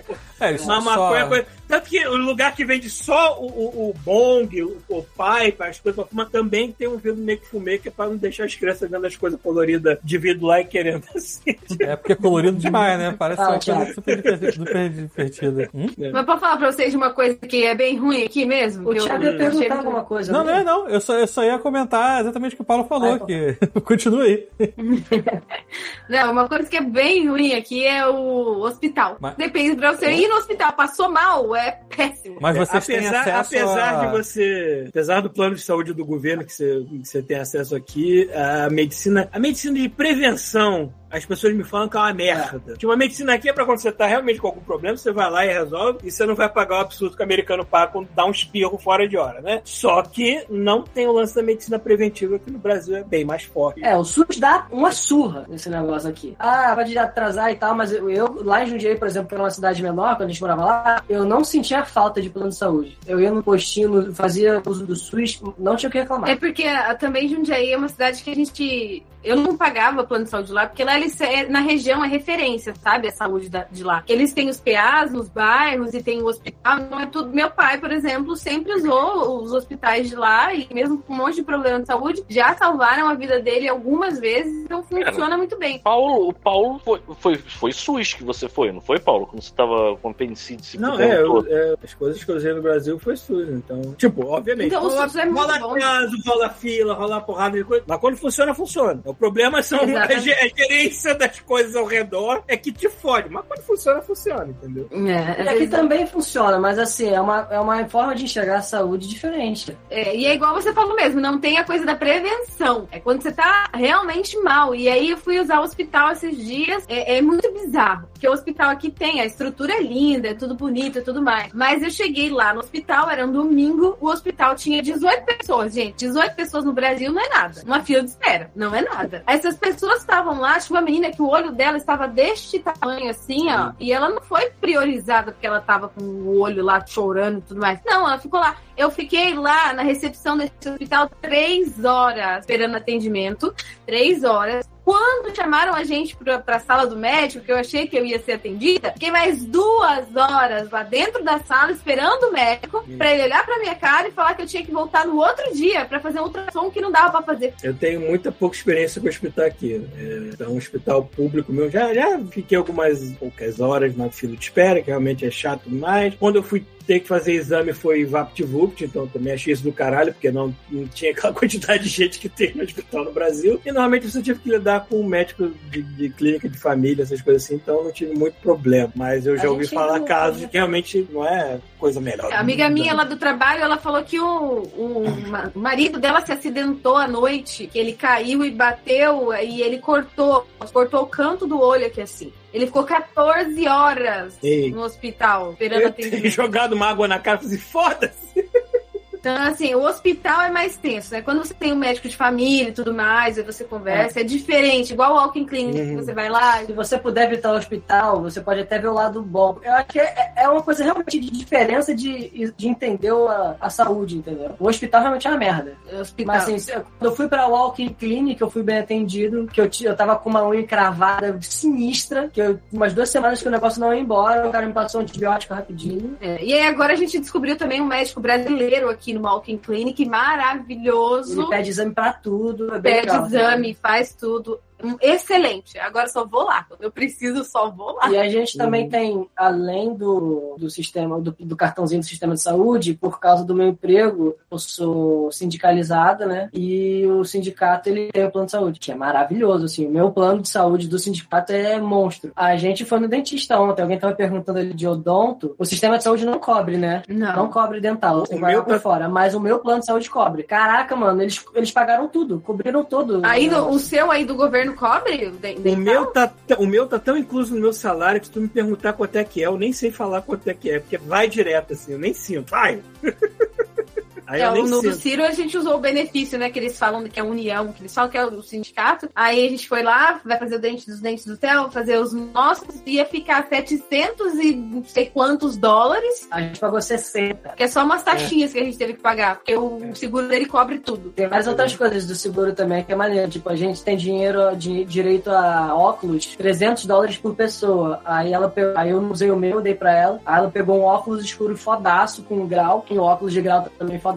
Tudo incluso com, com o seguro da União. Maneiro. É muito maneiro. E, mas assim, o lance também do- da saúde aqui, eu tô querendo muito achar um psicólogo, né? Tenho muito problema com ansiedade. E aqui é muito Eu também. tricky, né? É tricky que fala. Porque, tipo assim, em regra geral, não, o sistema de saúde voluntário não cobre. Mas Tá bom. se você tiver um médico de família que faça esse tipo de atendimento ou conseguir encaminhar, você consegue. Esse cara brasileiro, eles fazem. Então, tipo, o governo vai cobrir o tratamento psicológico quando eu for lá pedir pra ele, que eu ainda não consegui lá pedir. Então, não pode, mas pode, sabe? É, É estranho, não é óbvio. Pita ia falar alguma coisa, Pita? Não, não, tô ouvindo. Eu tava vendo uma pergunta aqui que a pessoa perguntou se os dentistas daqui são o nível do Brasil, né? Que o Brasil é referência mundial. Essa coisa dos dentes, o brasileiro realmente tem um cuidado a mais com Dá os dentes do que aqui. É principalmente Caralho. na escola, que, que eu percebo aqui ah, no Brasil as crianças, né? A gente tem o hábito das crianças levarem a escova de dente, a pasta de dente pra escola e após a refeição eles vão lá e escovam os dentes. Aqui não tem isso. Aqui eles escovam os dentes de manhã e quando vai dormir. Isso é geral, assim. E aí, a- eu sempre vi o pessoal reclamando muito de dentista e tudo mais, só que essa dentista que a gente conheceu ontem, A gente deu sorte. é, ela foi maravilhosa, ela é excelente, só que ela é imigrante também, né? Ela veio pro Canadá com 5 anos, ela falou. Ela é de El Salvador, e ela foi falar espanhol com a gente. Foi assim, Um muito legal. pessoa. Foi muito legal, mas não ela, é todo tipo, mundo que tem essa sorte. É aquele dentista que ela te explica certinho o que ela tá, vai fazer com você, o que tá acontecendo com a sua boca, e você entende fácil, fácil, sabe? Você se sente bem, assim. Ela foi muito legal, ela Eu bateu uma papo com a gente. eu Ela foi acho muito que que ela eu Eu acho que o precisa. meu médico da família é da Indonésia, alguma coisa. Eu preciso dizer que, assim, eu lá. esse lance da, da o, o sistema odontológico do país, né, fez muita diferença no visual quando eu reparei as pessoas no Japão. Cara, teve uma, os seres humanos no Japão que eu fiquei muito impressionado como é que os dentes das pessoas eram, eram amarelos e tortos. Era in- inacreditável. Tinha- Imagina o garota impacto metrô- Inglaterra, como é que deve ser, né? Porque tem o famoso dente garota- inglês. É, exatamente, cara. Tem uma garota no metrô, uma, uma- a Marina acho que tava do meu lado na hora que ela, a garota começou a falar, a gente ficou com medo dela arrancar um olho dela mesma, de tão torto que eram os dentes dela, sabe? Tipo, É tipo um golo, né, cara? caralho, maluco. É assim, é, é bizarro, cara, é bizarro. E a gente realmente dá muita importância pra isso, né? É, Sei a lá. gente teve outra experiência com ao um dentista. Ao ponto de que se tu tá mexendo num, num Happn, num, num, num Tinder, e se você repara que a pessoa não sorri de boca, não, sabe qual é, não mostra os dentes, eu passo direto, porque eu sei que tem uma coisa errada ali. Porra, não tem, tem sete fotos, todas as fotos com a pessoa com a boca trancada, tem alguma coisa errada. Eu nem, eu nem. Pode ser a pessoa mais gata, eu passo pro lado. Aí também, gente, na idade que a gente tem, né? Se a pessoa não tivesse preocupada em cuidar dos dentes em algum momento da vida dela, é estranho, né? Porra, tinha uma calé, né, maluco? Agora já vai, não tem mais volta. Mas é outra experiência que a gente teve com o dentista que acho que eu queria contar. É, nessa época que a gente tava mais ferrado ainda, a gente descobriu que tem um programa. Porque eles dão muita atenção pra criança aqui. É, criança é muito importante. E aí, se você, a ponto de você falar, tá tendo um pepino assim, tá preso em algum lugar, eles te cagam pra você. Você fala, mas eu tô com a criança aqui, ah, já estamos indo aí, vamos resolver. Olha aí. tem um programa de, do governo que eles um subsidiam boneco, a sua visita da criança. um humano normal. Então é, é ter esse programa que eles, o governo paga para dentista da criança. Chama Smiles. E aí eles pagam pra fazer o tratamento no dente que a criança precisar. E o Theo, ele precisa muito. O Theo, ele tem uns dentes de leite meio fraquinhos. Ele tem muito problema com cara e tal. E aí, a gente já tinha chegado no Canadá, a gente sabia que a gente precisava ir no dentista com ele. E a gente já achou esse programa e eu fui com ele. Na época eu tava ficando em casa, então era mais fácil. E aí, a gente fez esse dentista. A pessoa lá enfia o bisturi. Bisturi não. A furadeira lá no dente da criança, fura tudo. Fez todo o tratamento. E no Brasil, pô, a dentista ela pegava, passava a- é, o preenchimento, aí passava o- a, a, a cerâmicazinha lá por cima, deixava o dente todo bonitinho e ficava beleza. Não importa quantas caras teve no dente, ela faz o dente ficar normal. Aqui não, eles fazem um furo, botam a coroa em volta, aquela placa de metal dentro e fica aí com o dente de Mas a, metal. é, me explicou, a moça me explicou por que, que precisou dessa, dessa coroa no dente dele. Foi porque, como eu, quando estava grávida do Theo, eu tomei muito antibiótico. Então, desde quando ele nasceu, os dentes dele são mais frágeis e a, a médica falou pra mim que pode ter a ver com isso, né? Eu tive infecção de urina muito forte e tomei muito remédio. Enfim, e aí os dentes dele sempre foram. Então, desde os dois anos de idade, eu sempre levava ele no dentista pra tratar alguma coisa. E aí aqui, esses dentes, ele foi a cárie ficou mais profunda e ele teve que colocar coroa, mas essa coroa, a dentista do Brasil me explicou que não é ruim, que é bom, que na verdade é pra manter o dente ali até que o outro dente, né, que vai nascer, ele nasça ali em curva. É, a dentista ontem falou disso também, ela foi muito legal. Ela falou que se a gente não coloca aquilo ali, a gente pode tentar, até, até tentar salvar o dente. Eu tô me, gente que eu tô me ouvindo aqui no fone, de vez em quando é difícil. e aí ela fala, eu posso deixar ali, mas o, trem, o dente pode simplesmente esfarelar e até vocês virem aqui pra gente resolver, tipo, o, cano, o buraco já fechou e ferrou toda a cadeia dentária. Então bota a placa de metal lá. Eu ainda não fui no dentista aqui, eu tenho que ir. Caralho, Cara, tá quantos anos aí, Paulo? Quanto tempo que você não vai no dentista? O Paulo daqui tem Eu sou- seis anos já. Eu sou um verme com, com dentista. No Brasil era assim também, sempre fui. Ô, Paulo, quantas Caralho. vezes por semana Eu tenho você sorte que meus dentes funcionam, ainda tem essa. Quando não. Caralho, se os seus dentes não funcionassem, Paulo. É, começa. Ah, cara, eu, eu, eu fui eu aqui em Brasília, né? Fui né, no dentista pra fazer. Eu tava, eu tava com uma suspeita de cárie. Eu fico puto, sabe com o quê? Dentista pra mim é tudo bem. O problema pra mim é, é radiografia. Cara, é problema é a Acerta, né? cadeira. O problema é a cadeira do dentista. Vai se fuder, cara. Porque, ah, cara, eu, tô- eu nunca mais falo isso na vida, cara. Eu ah, tô com. tô com. tô achando que eu tô com uma. Porque assim, eu fiquei traumatizado com o meu siso direito. E aí eu, porra, vou. vou acho que eu tô com uma cárie no, agora no esquerdo. Vou, vou ver qual é. Aí, tipo, cara, beleza, então tem que tirar uma radiografia 360 aí desse teu crânio. Aí eu, porra, lá vou eu. Aí fica aquele cara enfiando aquela merda daquela chapa dentro da tua bochecha. Ó, ó, ó. Fica mais na garganta, aí, tipo, É. não tá saindo. Já vomitando com a parada cravada no- na goela. Porque é lá atrás. né? Aí, amigo, pelo amor de Deus, agora se morde essa merda que vai rodar essa parada de radiação gama em volta da tua cabeça. Vai virar o Hulk. Aí eu já, puta que pariu, eu não aguento mais, eu babando. Aí terminou, aí pegaram a radiografia, cheguei no cara, não, não tem nada não. Eu, cara, puta que pariu, cara, pra que que eu me submeti a isso, sabe? E aí, assim, aí teve isso e tem a limpeza. A melhor coisa é a limpeza de tártaro. Uhum.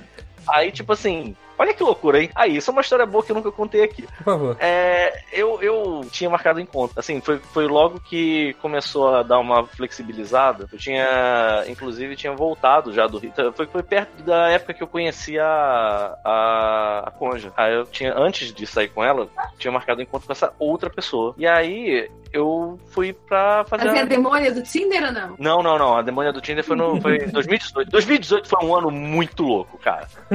Foi muito doideira mesmo. Mas não, não foi. Foi aqui em Brasília. E aí, assim, eu ia, eu ia conhecer a menina. E aí, eu fui fazer é, limpeza, né? Já tá empenhado mesmo.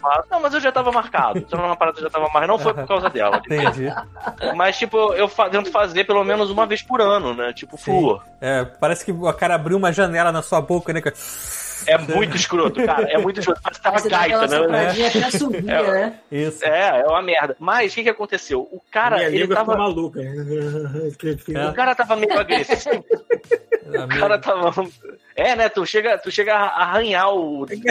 A sua língua fica assim, que, meu Deus, eu nunca tive num ambiente tão limpo. Corta a língua pela curva do dente. A língua, a língua vira a linguinha do Kung Po, né? Você abre a boca, ela sai, ela. Ai, ai, ai! Corre, tipo, ela tá muito louca. Mas o que que acontece? O cara tava muito violento na parte de cima. Uhum. E aí ele tava entre os dentes na parte de cima. E eu não sei se ele tava com a mão pesada. Assim, foi a primeira vez que eu fui nesse Eu cara. odeio Aí eu falei pro cara, aqui. amigo, tá doendo, cara. Assim, não me leva mal, mas tu tá tipo. Ele empu- eh, dava nervoso que ele empurrava a, aquele ganchinho Uhum. e eu tinha a impressão de que ele ia acertar minha gengiva e ia, ia levantar minha gengiva até a altura assim do, do meu, do meu, da minha sobrancelha, sabe? Uhum. E aí eu, cara, isso tá doendo um pouco, tem como maneirar? Ele, Não, vou fazer o seguinte, eu vou te dar uma anestesiazinha rápida aqui, que não dá nada, na, na parte de cima. Vou fazer limpeza. Vai parecer. Vai fazer uma limpeza. Parece Aí eu que fiquei olhando, Uma cara. limpeza. Essa merda não custa eu dinheiro, não. fiquei filha da olhando.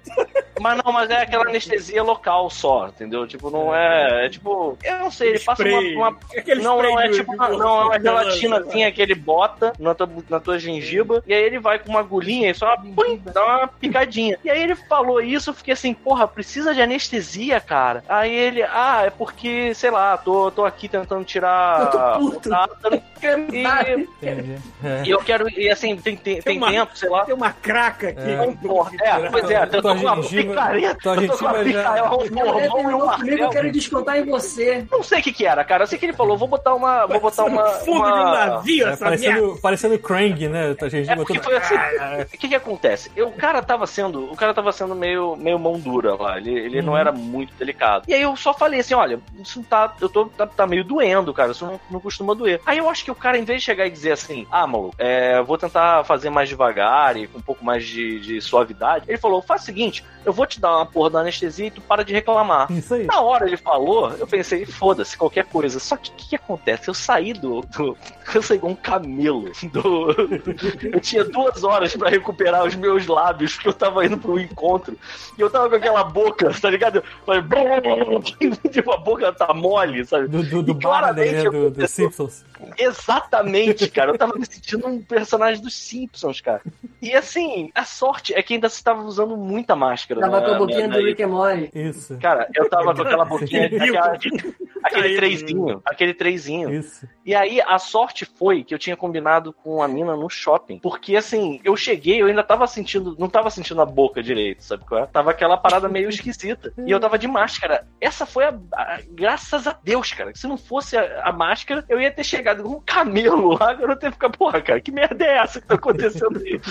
Mas eu fiquei Aquele, preocupadaço, aquele cara. beiço descendo aquela baba. E eu vou te falar que, assim, o primeiro beijo, assim, eu acho que já tava, já tava íntegro, pelo menos. Mas o primeiro beijo, senti nada, mano. Senti nada. Foi, tipo, a- a- uma experiência muito estranha, cara. Muito esquisita. Tipo. Aquele sei beijo lá, próprio. Aquele liquidificador, sacou? Cara, o que tá acontecendo aqui? A língua Nossa, morta. que, que dentes limpos.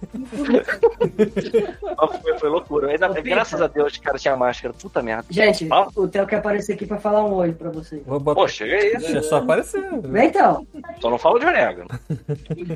bota aqui, bota aqui no Vem. né? É, bota- logo, menino. Só fala E oi. aí, Theo?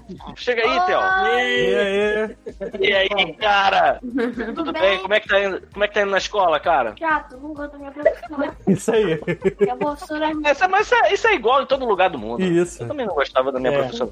professora é chata. É mesmo? Pergunta cara? alguma coisa pra ele, Pito, do Canadá, então, já que ele tá aqui. Ué, tô perguntando, como é que foi? Como é que tá indo? A professora na tua escola é chata, então, cara? Mas teus amigos são maneiros, pelo menos? Como é que tá indo? Meus amigos é legal. tem que sentar. senão Aí sim, aí sim. Tá jogando muito. legais. Tá jogando muito o Switch do, do Ciro aí? Não, eu só jogo Roblox. Roblox? Que porra é Roblox, cara? Caraca, muito tio. né? Desculpa, desculpa. O que é Roblox, cara? Pô, O Roblox, tem uma Roblox. fama. O Roblox ele tem uma fama quase que próxima do Fortnite hoje em dia. Só que a gente é tão tiozão velho que a gente não conhece nada. Então, por favor, É, mesmo. explica pro, pro Ciro, não, pro Felipe Pita aqui, o que, que é Roblox. Pito, eu sei o que é É Roblox. Roblox. Eu jogo com ele. O que, que é Roblox? Roblox é tipo Minecraft. Aham. Só que não, né? É, só que não é. Você aqui tem Boa, mais ah. coisa, né? É, tem, tem muita mais coisa do que Minecraft. Não é só matar os bichos, só fazer casa, blá blá blá e tal. O Roblox Ah. é como se fosse uma plataforma, uma, um, um- um engine de jogo próprio, que você Uhum. consegue criar vários jogos naquele, aí, naquele né? mundo gráfico. né? Tipo, Porra, Aí tem vários jogos jogos dentro com- do Roblox. Aí sim, cara, é As legal. Maneiro. Tipo É, Minecraft sendo Lego e o Roblox sendo Playmobil. Alguma coisa assim pros velhos entenderem. É tipo. Tá certo. O, o Arthur colocou. O Arthur aqui teve a mesma impressão que eu, porque eu achei que o Theo era muito Cara, menor. E aí o, o Arthur botou assim: caramba, o Theo tá gigante, o moleque já tá dirigindo. É o Ciro que é pequeno, aí faz É. a comparação. Parece. Pois é. Gente, o Theo ele já tá batendo tipo aqui em mim, ó. Daqui Sim, a pouco sim, ele tá passa bom. eu e o Ciro e vai Tá embora. crescendo pra caramba. É isso tipo, aí. Porque o é Ciro, aí, ele é baixinho, né, gente? Eu também. Ah, inclusive, isso foi uma coisa que eu quase não dei like no perfil do Ciro, porque ele era baixinho. O Ciro, o Ciro, o Peraí, Ciro, de ele é altura caralho? Ciro, só pra te saber. Mas vocês não sabem que graças ao Tom Holland hoje existe, existe o termo Short King, que é o baixinho gostoso pra galera, assim. Nunca Deus abençoe. Graças ao Tom Holland lá do Homem-Aranha. Grande Tom Holland. Pô, o Holland, ele- Não. pega a Zendaya, cara. Tá tudo bem. Short King, tchau. Short King. Tchau, tchau, Lobão. Tchau. Que vacilo. Tu tem quanto de altura, Ciro? Só mas aí, ó, ó, o Ciro é, é um baixinho muito elegante, né? Por isso que eu Short falei, King, eu dou né? like. né? Ah, um Short King. Short King. Short King, Mas gostei. ele é mais alto que eu, gente. É tipo assim, eu tenho 1,55, ele tem 1,65. Eu tenho que aproveitar enquanto ainda sou o gigante da casa, que daqui a pouco ela vai ficar Já era. pedindo pro Theo pegar as coisas. Isso aí. Isso aí. Fica de olho. É porque o Mas essa história-.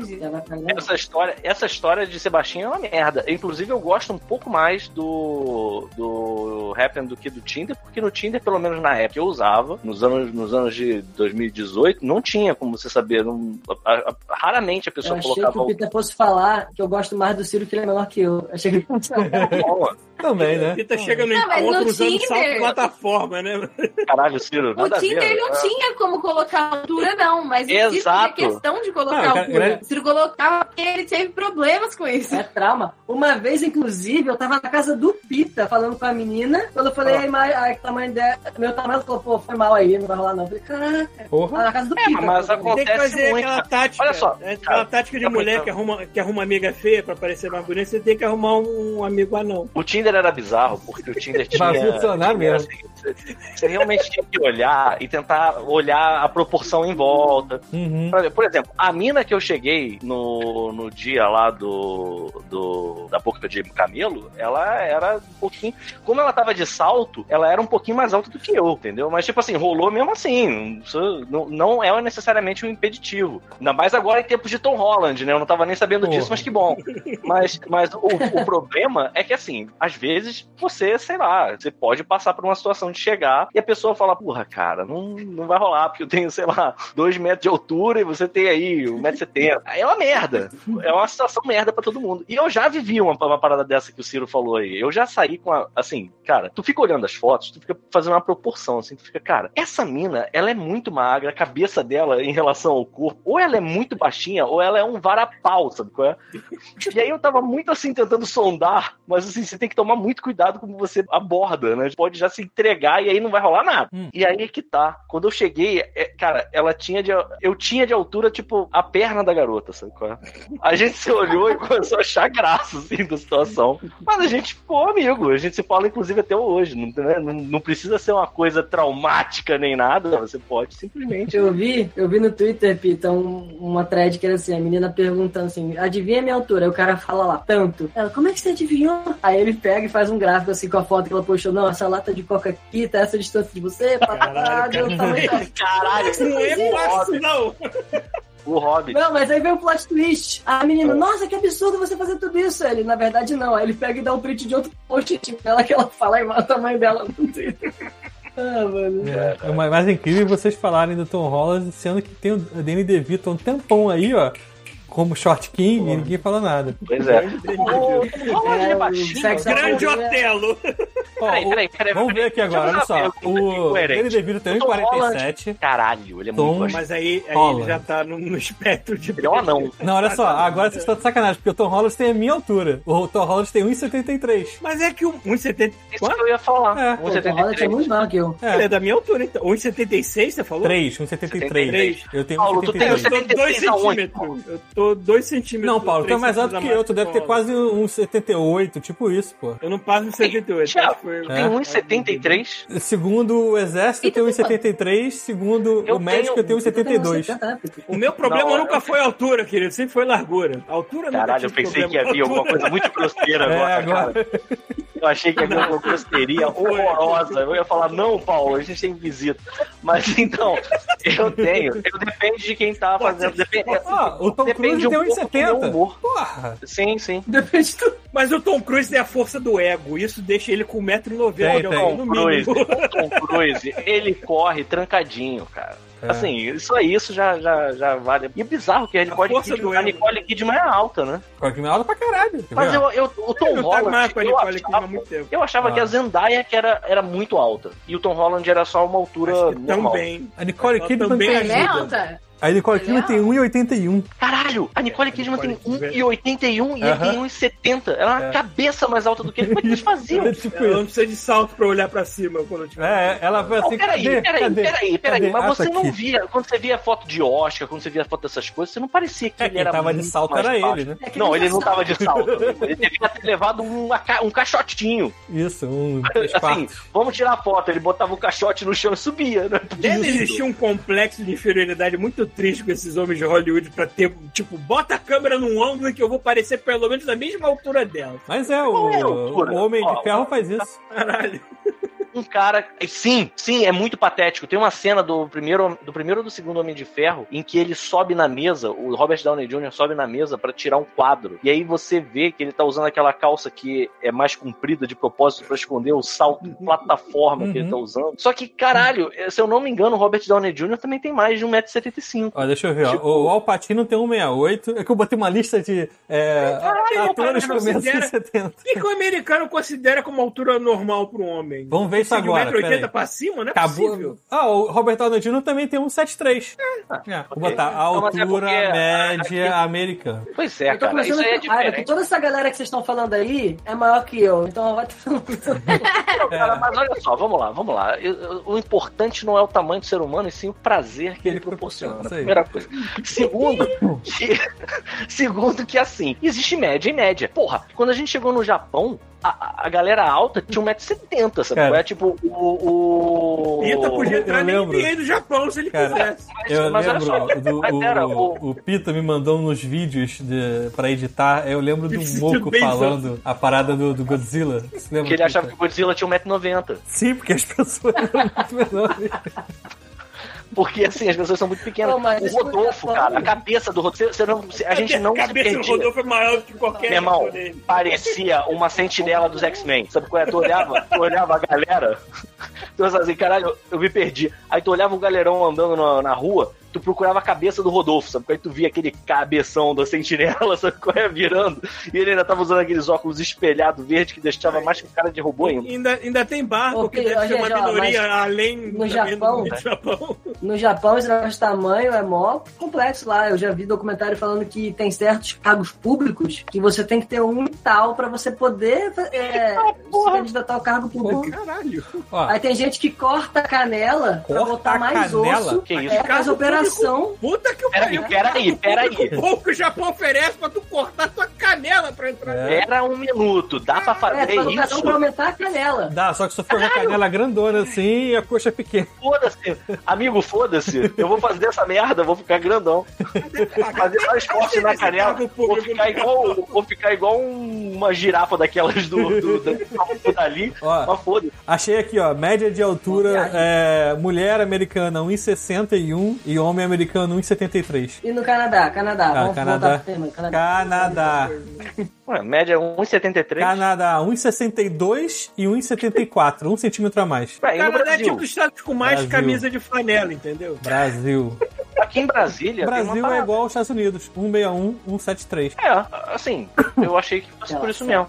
Cara, olha só, o... aqui em Brasília não tem... aqui um- existe um fenômeno muito engraçado aqui em Brasília que é assim, não tem mulher baixa aqui não, cara. Tipo, aqui só tem, só tem, mulher grande e, e homem. Os homens são todos baixinhos. Então eu acho que. Eu não sei exatamente o que, que acontece, mas Você isso tá é, no seu ecossistema. hein? Exato! Então, assim, realmente isso não é um negócio que faça muita diferença que eu pelo menos percebo, sabe? Eu vejo muito casal, tipo Zendaya Tom Holland aqui. É muito comum. E, mas, não, mas não é o caso do, da minha conja. Minha conja, ela é pequenininha. Não, mas o Chris Evans tem 1,84. Nada, né? Beleza, ué? Ó, o, ben, o Benedito tem Dá 1,84 pra ele, também. dá o cu pra ele, Thiago. Vou dar. Aqui eu não alcanço. Quem me dera, quem me Eu dera. não alcanço. Tá valendo um cargo na Marvel? Hum, Que cargo na Marvel, amigo? É o, é o Chris Evans. É, pô, pode ser carro do mas, God pô, é o bastante. Que é mais o quê, cara? Já tirei as calças só nisso, né? Bastante. Aquele, Mas ó, vocês querem saber, se vocês querem saber, ainda bem que eu conheci o Ciro, que eu não, de- não liguei, me importei pro tamanho dele, porque valeu muito a pena. Olha, isso sim. A isso é que importa. É pra isso que esse God Mode. É Cara, A gente errou Thiago, uma semana pesquisa. só, né? Fala aí, Pedro. pesquisa a altura do, do Oscar Isaac pra mim. Oscar Isaac.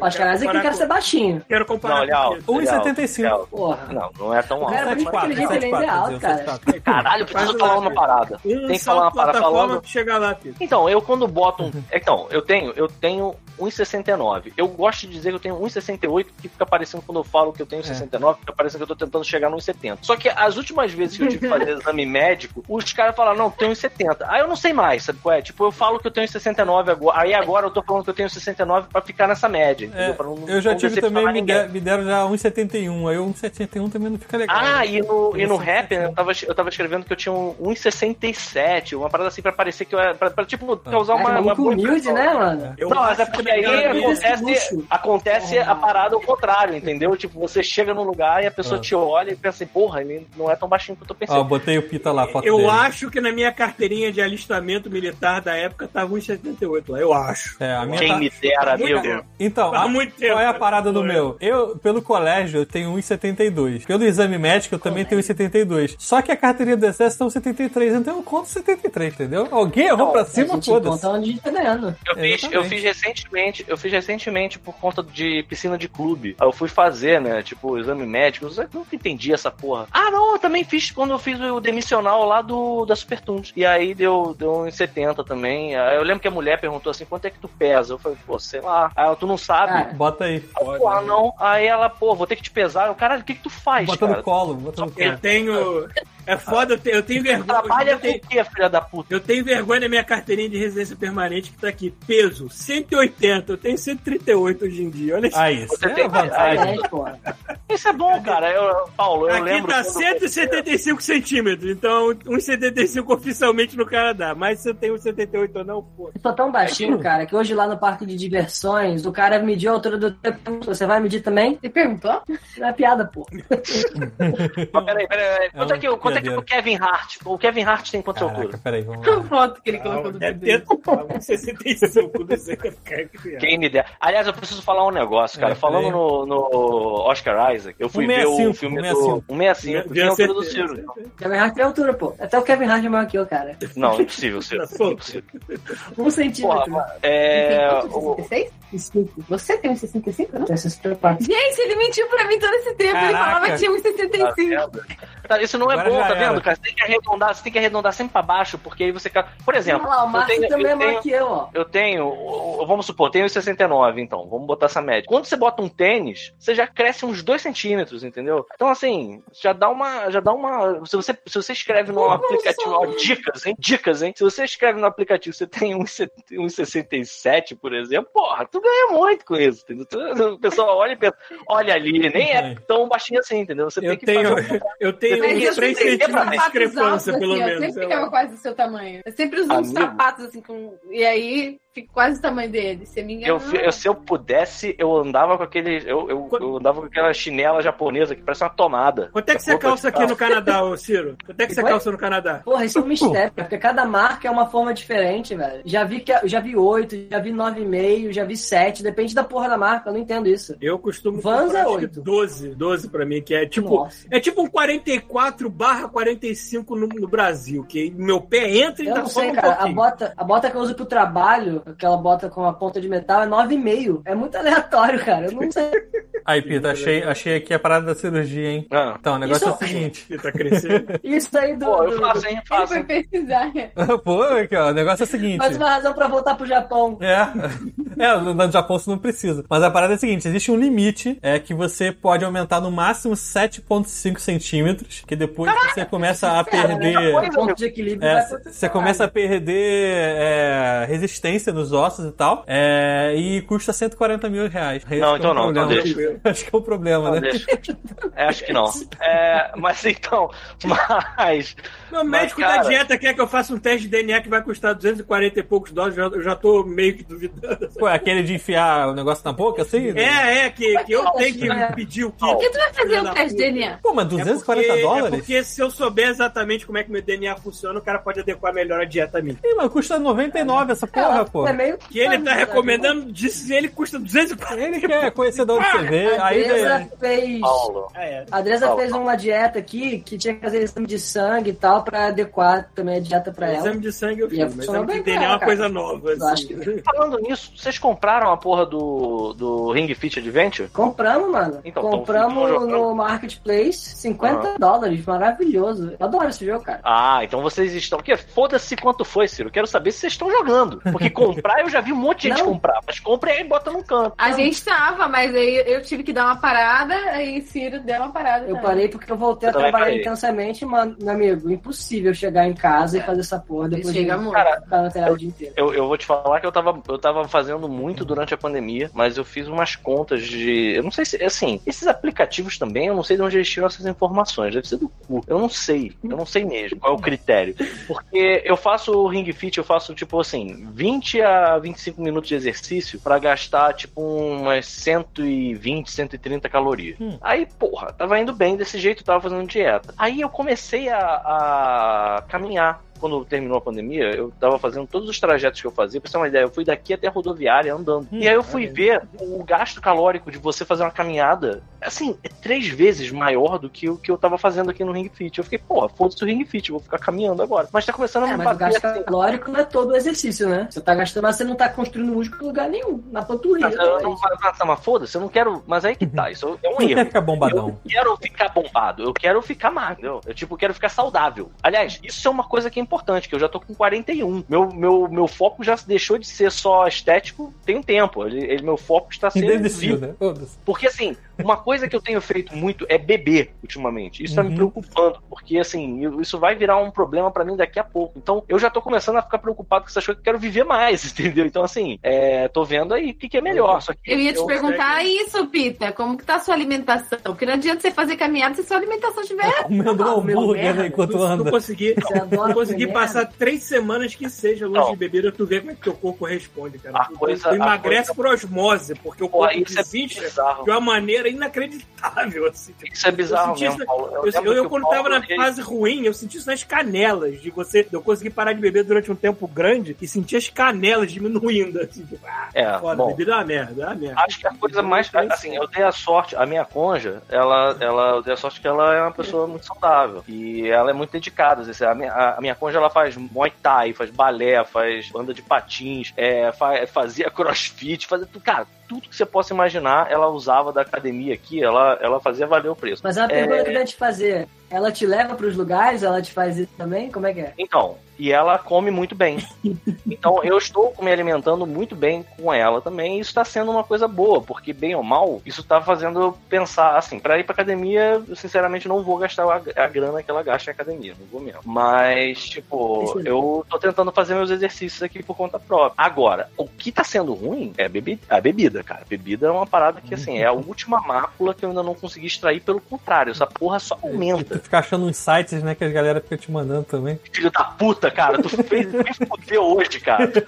Porra, da garrafa que eu tava querendo há um milhão de anos, eu fui ver quanto é que custava pra trazer pra cá, ela ainda por cima vai ter que pagar frete e imposto. Aí não vale a pena. Eles não conseguem fazer aquele esquema de, tipo, pular uma refeição, por exemplo, e acostumar o seu corpo aí. Cara, isso é uma Funciona. merda. Isso é uma pra mim, merda. É, tu, tu mas pra mim um- funciona. Mas aí É. que tá, pode funcionar pra emagrecer, mas pra você continuar saudável não é a Ah, melhor tá, coisa. entendi, entendi. É porque eu tenho reservas e você não, É, imagina. tu vai queimando. Não, é, Paulo. Eu consigo, eu consigo, eu, almo, eu consigo almoçar e pular uma janta tranquilamente. Tudo bem, às vezes tem dia que meu estômago fica assim, vai comer não, filha da posição. Paulo, eu longe de mim querer questionar as suas reservas. Nunca que eu vou fazer isso. Mas Sua gostosidade. mesmo com reserva, isso não é saudável. Ponto. Isso não é um negócio legal de você fazer, pular a refeição, sabe? Você tem que se alimentar pouco e várias vezes, inclusive. Então, assim, ultimamente eu tenho comido mais fruta. Depende, depende do que você faz. Porque eu Ah. mesmo, nesse, que eu comecei a fazer um, um programa que se chama Metabolic Balance. Não sei se vocês já ouviram falar desse programa.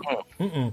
Hum, não, não. Ninguém? Não É, eu antes fazia o, lance do jejum, jejum intermitente, que eu gosto muito, que eu acho É, que é, isso, excelente. é isso que eu tento fazer. Com, eu tento, eu tento, eu almoço bem, eu gosto do meu almoço, eu adoro meu almoço. Mas chega na janta assim, cara, eu não tô sentindo nada, então não preciso comer. Tem muitos É, igual esse- o- isso. o- Outros nem tanto. Eu gosto do metabolic porque você, você se a- adapta seu corpo a você se alimentar três vezes no dia. Você toma café da manhã, você almoça, você janta. E também o que é muito ruim, que eu desde que eu comecei a fazer esse programa que eu percebi, é a alimentação noturna. Quando você come à noite, isso é pior para a sua saúde. Por exemplo, eu- minha saúde melhorou muito, eu tinha muita espinha. Comecei a fazer esse programa, minhas espinhas sumiram, gente. Então, assim, eu percebi que o que eu comia não estava sendo legal. E comendo café da manhã, almoço e janta, eu não sinto fome. Porque eu tô comendo a comida de qualidade, sabe? Eu como as Exato. coisas que estão. É, tem a proteína, tem os nutrientes que eu preciso. E é igual, mas não sei, não fiz exame de DNA, né? Mas eu fiz vários exames de sangue pra ver quais as necessidades do meu corpo também. Então, por isso que eu tô gostando bastante de fazer. Que dar uma parada, vou voltar agora a minha alimentação melhor. Mas é bem legal, assim, você ver o quanto você come,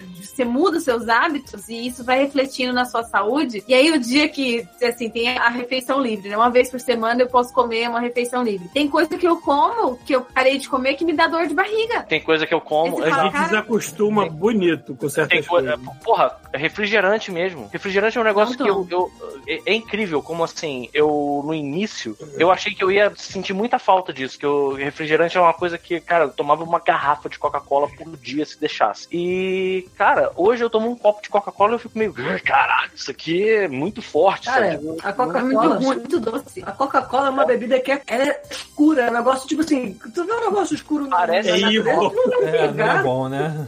É isso. O negócio tá escuro e borbulhante, mano. É bizarro, Eu- cara. eu- até o mais, aniversário mais, do- mais, do mais, mais, Gabriel. As coisas, o que mudou pra mim foi quantidade. Hoje em dia eu encaro uma quantidade Ó, muito menor então, de comida que eu Então, eu encarava contar, antigamente. Eu acho que encarar à minha, é me minha experiência muito com isso. se eu tentasse o que eu fazia. Ah, no meu caso, assim, não foi só o, o Ring Fit, definitivamente, o que fez mais diferença foi a dieta.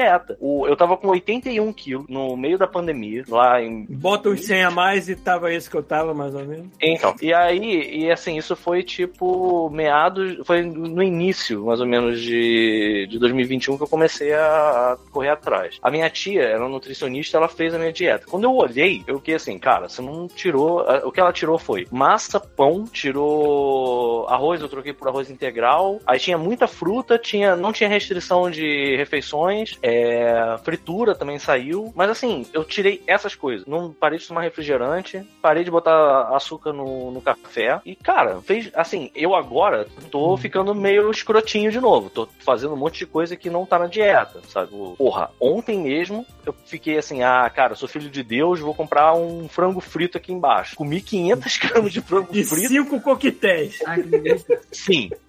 Exatamente. E cinco coquetéis. E E a aí, gente cara. esquece que a, a bebida alcoólica é a coisa que a gente consome que mais tem caloria. Pois é, cara, pois é. E tinha uma outra coisa também, a, a refeição livre, é, assim, nada, nada em, em excesso, né? Então, tipo, tinha lá é, as quantidades que eu ia comer por dia. Então, tipo, as refeições elas não eram pra ficar morto, era uma quantidade mais ou menos. Café da manhã, tinha lá fruta, tinha um café. Ela tentou tirar o leite da minha, da minha dieta, não deixei. O leite eu falei, cara, leite, café com leite eu não consigo não tomar, é, preciso pra acordar, assim, eu não gosto de café puro. E tinha alguma outra coisa que agora eu não lembro que eu também fiz questão de manter. É, mas, cara, tinha essa porra dessa, desse dia que tinha uma refeição livre. E o meu cérebro ele assumiu que era assim, tipo, cara, chegar no sábado, maluco. Ninguém é de ninguém, sabe? Você pode comer uma pizza inteira, encher os. tomar uma garrafa de rum, foda-se. E aí minha tia ficou sabendo que era isso, me deu um esporro também. Agora já desandou tudo. Agora eu já tô, assim, eu tô tentando entrar nos eixos de novo, mas tá difícil, cara. Tá bem complicado. Mas, A tipo, Dresa, o- Peter, quando ela, quando Fala, ela fez fala. a refeição livre uma vez, a gente pediu um japonês, né? Fodão, assim, não foi japonês? gente? Teve uma refeição livre que a gente pediu comida, a gente Ah. tava comendo, aí você tipo assim, porra, já tô cheia já, que merda. Não, eu fiz coxinha. Eu fiz coxinha. Ah, eu- Nossa, fiz cara, coxinha e eu não consegui comer. Tipo, comi duas coxinhas e não conseguia comer mais. Aqui Cara, tem um lugar que vende coxinha. comida, Sempre ó. que eu passo por lá, eu volto com um copão cheio de coxinha. Ah, Ó, o Arthur Mauro perguntou aqui como é que é o mercado no Canadá. como é que é o mercado no Canadá? E perguntou se aqui tem PF. PF? Aqui quê? tem PF, não brasileiro, né? Mas É, tipo, não é que nem o brasileiro. a gente faz um PF aqui, um japonês tem aqui no, no, no shopping, é um PFzão de japonês maravilhoso. Aquele arrozão, um bifão maneiro. Mas Nossa. falando de mercado no Canadá, a maioria das pessoas que chegam aqui, elas engordam, né? Porque aqui nós temos Uhum. fácil acesso às porcarias. É um acesso muito fácil mesmo. a Eu Qualquer coisa que você quiser comer. Comprava semanalmente uma caixa de 20 sorvetes fudge, aqueles picolé que Nossa. e ficava. Por isso que eu cheguei a esse peso escroto que eu tava. Cara, é muito Cara, sei cara, o é Häagen-Dazs, barato, né? sabe? Sorvete Häagen-Dazs no Brasil está custando 40 reais. A gente achou aqui no Walmart por R$3,97. Pronto. R$3,90. Como é que eu não compro? Como é que eu não compro? Eu nunca tinha comido Häagen-Dazs na minha vida. É Que maravilhoso. É muito Eu bom. nunca tinha comido também, porque eu achava muito caro no Brasil. E, e outra, eu gosto muito, aquele chocolate lá, é, que não é o Kinder Ovo, é o outro, Kinder Bueno. Gente, eu não comprava no Brasil, porque custa tipo 7 reais o Kinder Bueno, aqui é 1,25. É aquele tipo de item que tá na, na boca do caixa, mano. É item de boca Vocês de não, caixa. sa- vocês não sabem, eu, o Thiago ali, eu falei do Kinder Bueno. Aqui É, o também, Bueno não. aqui Eu conheço só o normal. Eu conheço Ferreiro Rocher. Kinder Bueno é tipo uma barra que tem um creminho branco dentro. É, É, talvez eu conheça, mas não de nome. Maravilhoso, é maravilhoso. Kinder. Caraca, falou de comida, o chat começou. É, é. Ô, Arthur, dá pra comprar arroz e feijão no mercado aqui, sim, de boa. A gente compra, a gente compra o feijão, o arroz basmati, que é bom pra É, Eu e compro preto Peraí, peraí, acha peraí, muito peraí. fácil. Eu compro um bem barborizado, maluco, de sempre. Pera aí, mas aí me tira uma dúvida. Vocês têm panela de pressão? Temos. Eu tenho a panela de pressão, a gente tem a panela elétrica, né? Não aquela tradicional. Eu Já achei pra comprar a tradicional, mas não É o compensa. preço da elétrica. Mais ou menos. É, pera, mas, Mas peraí, é que aqui é tudo elétrico, fogão elétrico, então compensa comprar. Ai, cara, eu odeio essa merda. Aqui na minha casa também tem fogão elétrico e eu odeio, odeio. Aqui sinto tem uma uma regra, não de pode fogo dentro de casa, É, né? Tudo que elétrico. falar. O- Ah, cara. o problema do a elétrico é que ele, tipo, esquenta na hora, né? Tudo bem, Parece o meu fogão é velho, fudido, já com, o negócio Caralho, todo uma enferrujado. De vez em quando, se você dá demole, ele pega fogo. sim. Ah, o daqui pegou fogo um dia desse. Márcio né? perguntou. Queimou. O perguntou quantos quilos de poutine por semana. É tu pode poutine, mas tem que ser de vez em Tem quando que só. gostar muito de Sabe o que eu comi? batata com gravy e não sei o que pra gostar tanto. Cara, vocês ficam falando. Batata Gravy, legais, queijo. mas não é essa coisa toda que as pessoas Cara, vocês Mostra aí, Thiago, falando. bota aí no stream. Eu aposto que essa porra é gostosa, cara. gostam. É maravilhoso. Porra, Eu tem- adoro. tem 50 tipos diferentes. com essa porra desse, desse preconceito, essa porra desse, desse paladar juvenil aí. É uma batata frita incrementada. Aí, aí eu prefiro a batata do, do Outback, Ah, sei lá, eu- cheio de merda em cima. Ah, vai Eu tomar prefiro no cu, Paulo. isso do que Batata com bacon e queijo. Eu, eu, É, cara, mas Tem escrevi- outras coisas, nem de bacon e queijo. eu escrevi Poutine, apareceu várias fotos de Poutine e, a, sei lá, a terceira linha tinha uma foto do Putin. Ó, o poutine legal que eu comi, eu comi o poutine no McDonald's. É o poutine com a Caralho. Ah, é, é o cheddar daí, é o, é o Poutine. Bem, É, tem um Mac Poutine. Gente perguntando ali É, o que, que é é o poutine. O Tá foto. é uma comida tradicional aqui do Canadá, que é uma batata frita, um molho que se chama gravy gravy. e queijo em cima. É isso Que é aí. muito ó, mais molho de gostoso usar esse gravy quando você vai comer uma refeição de, de ação de graças, com peru, arroz mais. Aí o gravy é muito mais gostoso que botar essa batata, pra mim. É, na minha opinião. um pouco molho madeira, mas não é a mesma coisa, não. Eu gosto bastante. Tem um que a gente compra aqui que vem com umas. vem com cebolinha em cima, assim, é muito gostosinho. Mas assim, nada se compara à culinária brasileira, gente. A comida do Brasil é a comida do Eu Brasil. sempre falo que é o único vestígio de patriotismo que eu tenho no meu sangue é a comida. Mas, mas nada. Eu falo isso Acabou, toda hora. acabou aqui, aí. Eu já devo ter contado essa história um milhão de vezes. Mas, tipo, tem esse programa que eu adoro, que é o Good Mythical Morning. E aí tem um, um Aqui, ó, episódio calma aí. que eles tá. Oi? Olha aí. A Ô, tonelada aqui, ô Arthur Mauro, Poutine. o que a gente compra. Enfim, tem o tem esse programa que eles estão tentando descobrir da onde é o dumpling, de que lugar do mundo é o dumpling. E aí tem uma hora que chegam com coxinha. É, e o cara nunca, ele pe- a come gente a nunca pensou nisso, mas é tipo um dump. É, aí ele come, e aí é muito bom, cara. O cara fica assim, maluco. Isso não é só a coisa mais gostosa que eu comi hoje. Eu acho que isso é a coisa mais gostosa que eu já comi nesse programa, sabe? É, não, não E é, cara, coxinha é uma parada. Porra, meu amigo, meu amigo, você sai da night, tá, tá, tá cansado, tá, tá, tá esgotado. Você passa naquela na forneria. Uhum. Tem uma aqui do lado. Aqui. Ah, caralho, como é aquela coxinha? Vai Tem, te. tem vai- uma, Tamanho tem uma pastelaria. assim, né? Tem uma pastelaria aqui que, que vende, que é brasileira, que eu vou só pra comprar o cupom de coxinha dela, porque. Gente, tá, mas coxinha é, é muito bom. Coxinha é mesmo muito bom, mas pão de queijo. Sim, Pão o meu, o meu traficante de farofa também tem um pão de queijo. Então de vez em quando eu compro Com requeijãozinho, né? Você sabe que quando a galera da Gobelin teve no, no Copa, os franceses, a gente foi perguntar pra eles quais foram as coisas que eles mais gostaram de comer no Brasil. E, cara, é, foi açaí em segundo lugar e, e pão de queijo em primeiro. E pão de queijo é um negócio tão comum, tem tão, tão. Tem umas coisas que a gente, a gente realmente não percebe que é, é só aqui, né? Pão de queijo é uma coisa que eu não consigo dizer porque ele tá tão presente que não parece uma coisa que vai fazer falta. Mas eu entendo fazer, totalmente. Mas e aqui, aqui, pelo menos em Toronto, a gente tem facilidade de achar produtos brasileiros, porque tem muito brasileiro aqui. E aí você acha com facilidade, tipo, no mercado de perto de casa a gente achou uma mistura de pão de queijo da York. No mercado que nem é, tipo, aqui não é uma região de brasileiro. E a gente achou lá, sabe? Então a gente fica muito feliz. Achou, a gente achou farofa, fazer feijoada. Cidade grande Não, você dá assim, essas sortes assim também. É, por isso que é bom, né, morar em cidades assim, porque tem, tem os mercadinhos brasileiros também, que o pessoal tem de tudo lá. Então fica fácil de você poder matar a saudade do Brasil, fazer um pão de queijo em casa. Eu sempre faço essas coisas aqui, que é, é, dá muita saudade, é, é muito bom. O maluco que eu ligo, ele já sabe que eu sou o cara da farofa. Eu ligo pra ele assim, eu quero seis pacotes russo? de Como é farofa. que você pede a entrega ele farofa? Fala farofa, Eu falo, ele eu, falo, eu falo farofa, só que eu- como eu sou esse idiota que eu, falo, eu, eu falo com sotaque. Eu não preciso falar com sotaque. Eu sei É, como é que é a porra da né? palavra no original, mas eu falo ainda I assim. want porque sai. farofa. I want farofa. Exatamente, porque ele fala e eu falo junto. Entendi. Aí eu. Se solidariza com ele. Exatamente. Aqui no E Frio ele fala senhor. Ele fala senhor. You want farofa, senhor? Ele fala assim. farofa, amigo. E a minha farofa de que marca? Que farofa é essa? Então, ele vende da York, aí tem outra lá de outra marca também.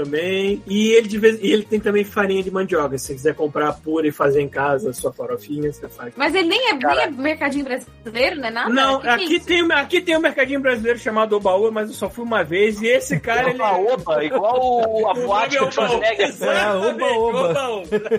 E tem esse cara no centro que o cara. ele- acho que ele é da Rússia, né? daquela região lá. Ucraniano. país- é, não sei se é meu ucraniano. Enfim, ele vende produtos tanto da terrinha dele como brasileiro e mistureba do cacete. Aí eu compro pão de queijo, farofa, pô, pô, se eu quiser comprar lá.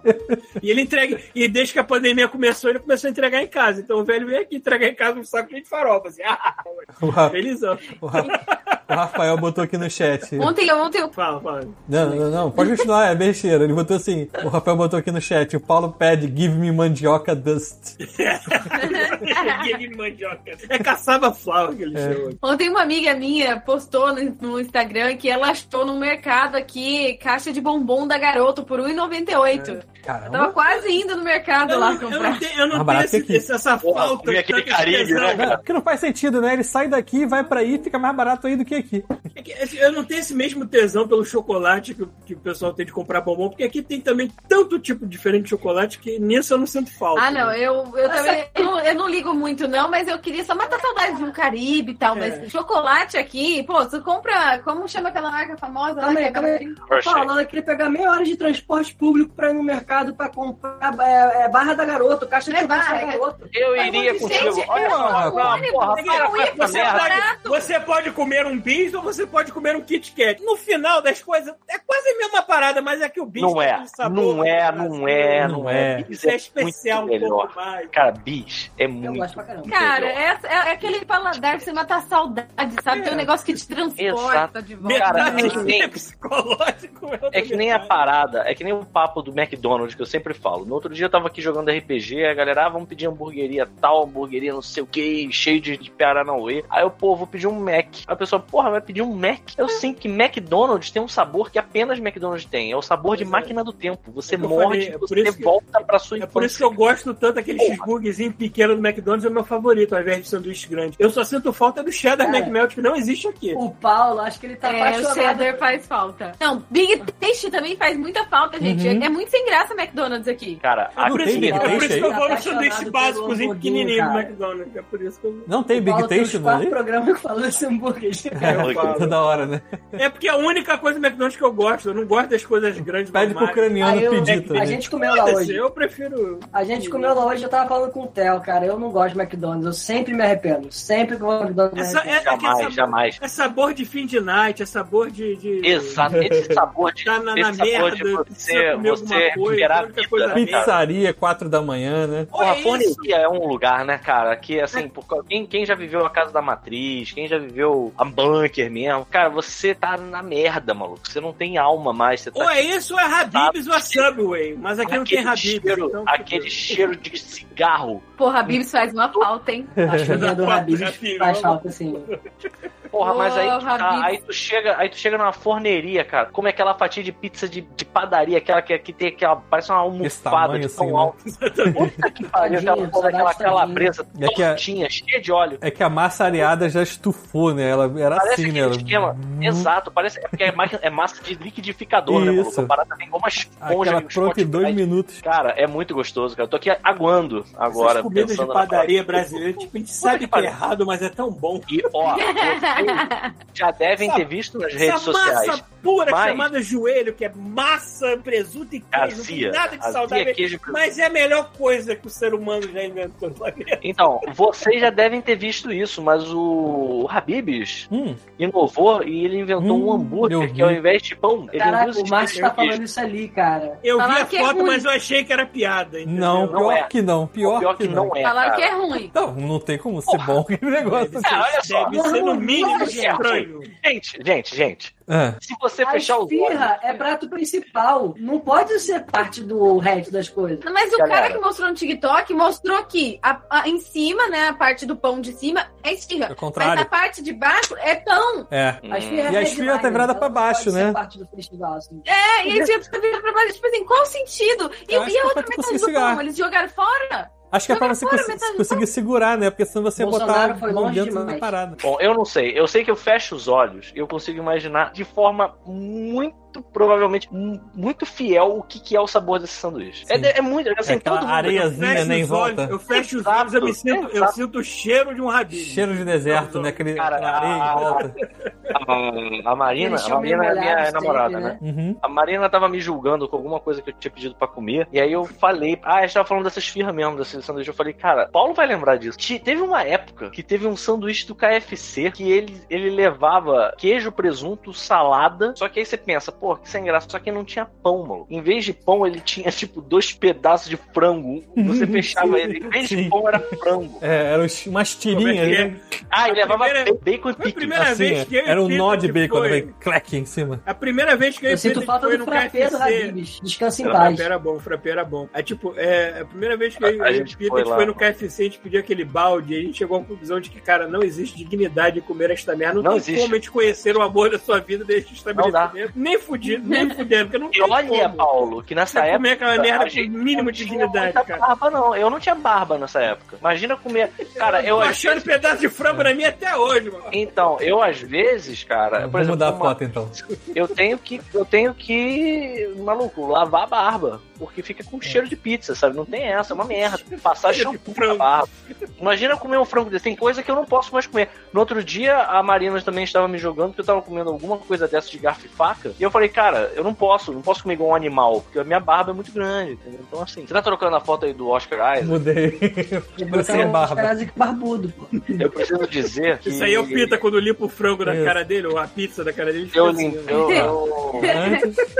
Ó, Ah. fala aí, Eu Pito. fui assistir o, o Ah, tá. peso da, da fama do Nicolas Cage. Uhum. E eu tô lembrando disso porque, assim, esse cara é brother, né, do, do Oscar Isaac, né, que é o Pedro Pascal. Uhum. E precisa ser dito aqui que o Pedro Pascal é um homem muito bonito. Assim, a gente fica vendo Mandalorian, ele com aquela porra daquele balde na cabeça, não, não vê a cara dele. Aí fica vendo as outras séries que ele tá meio destruído. Caralho, vocês têm que ver o Pedro Pascal no filme do Nicolas Cage, cara. Tá, ó, um espetáculo. Dito isso, podemos voltar ao que a gente tava falando antes. Ele vai ser o cara do Uncharted? Uncharted não, do Last of Us? Vai. Acho que vai, vai. Esse, Vai, né? vai ser, né? Os dois juntos são muito engraçados, cara. Botei a foto aí dos dois. Gente, tá muito legal esse papo aqui com vocês, mas eu vou ter que sair porque eu tenho que colocar meu filho pra dormir. A gente Então, tem que encerrar, na verdade, que tá batendo três horas aqui Três já. horas já bateu, vinte, cara. Cara, muito obrigado, muito obrigado, beleza? Muito obrigado, Ciro. Foi um prazer receber muito vocês legal, aqui. foi muito muito, legal. legal. Apareceu É mais verdade. Eu vezes. gostei muito de participar. Obrigada pelo convite, viu, gente? Foi- Eu gostei muito. Não, e assim, bom, apareceu né? mais vezes porque com certeza tem mais perguntas, porque a gente desviou do papo, assim, que não louco. É, Pô,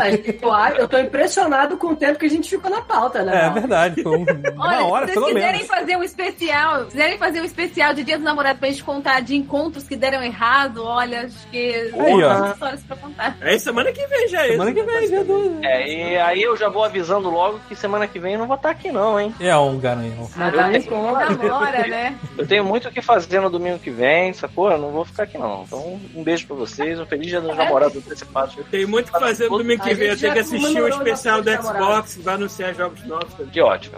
Ó, vou jogar vocês todos pro Bar Princesa então, hein? Então vamos pro Bar Princesa. Valeu, pelo menos. pessoal. Então, ó. Valeu, gente. Botão 10 segundos, 10 segundos. Calma. Oi, oi. Tá, gente, beijo. Gente, foi muito legal, viu? A gente se vê por aí. Beijo. Tchau, tchau. Tivemos por aí. Peraí, peraí, peraí. É, Foi, é, foi, é, já não, foi. foi não, agora. Canada, we stand on guard.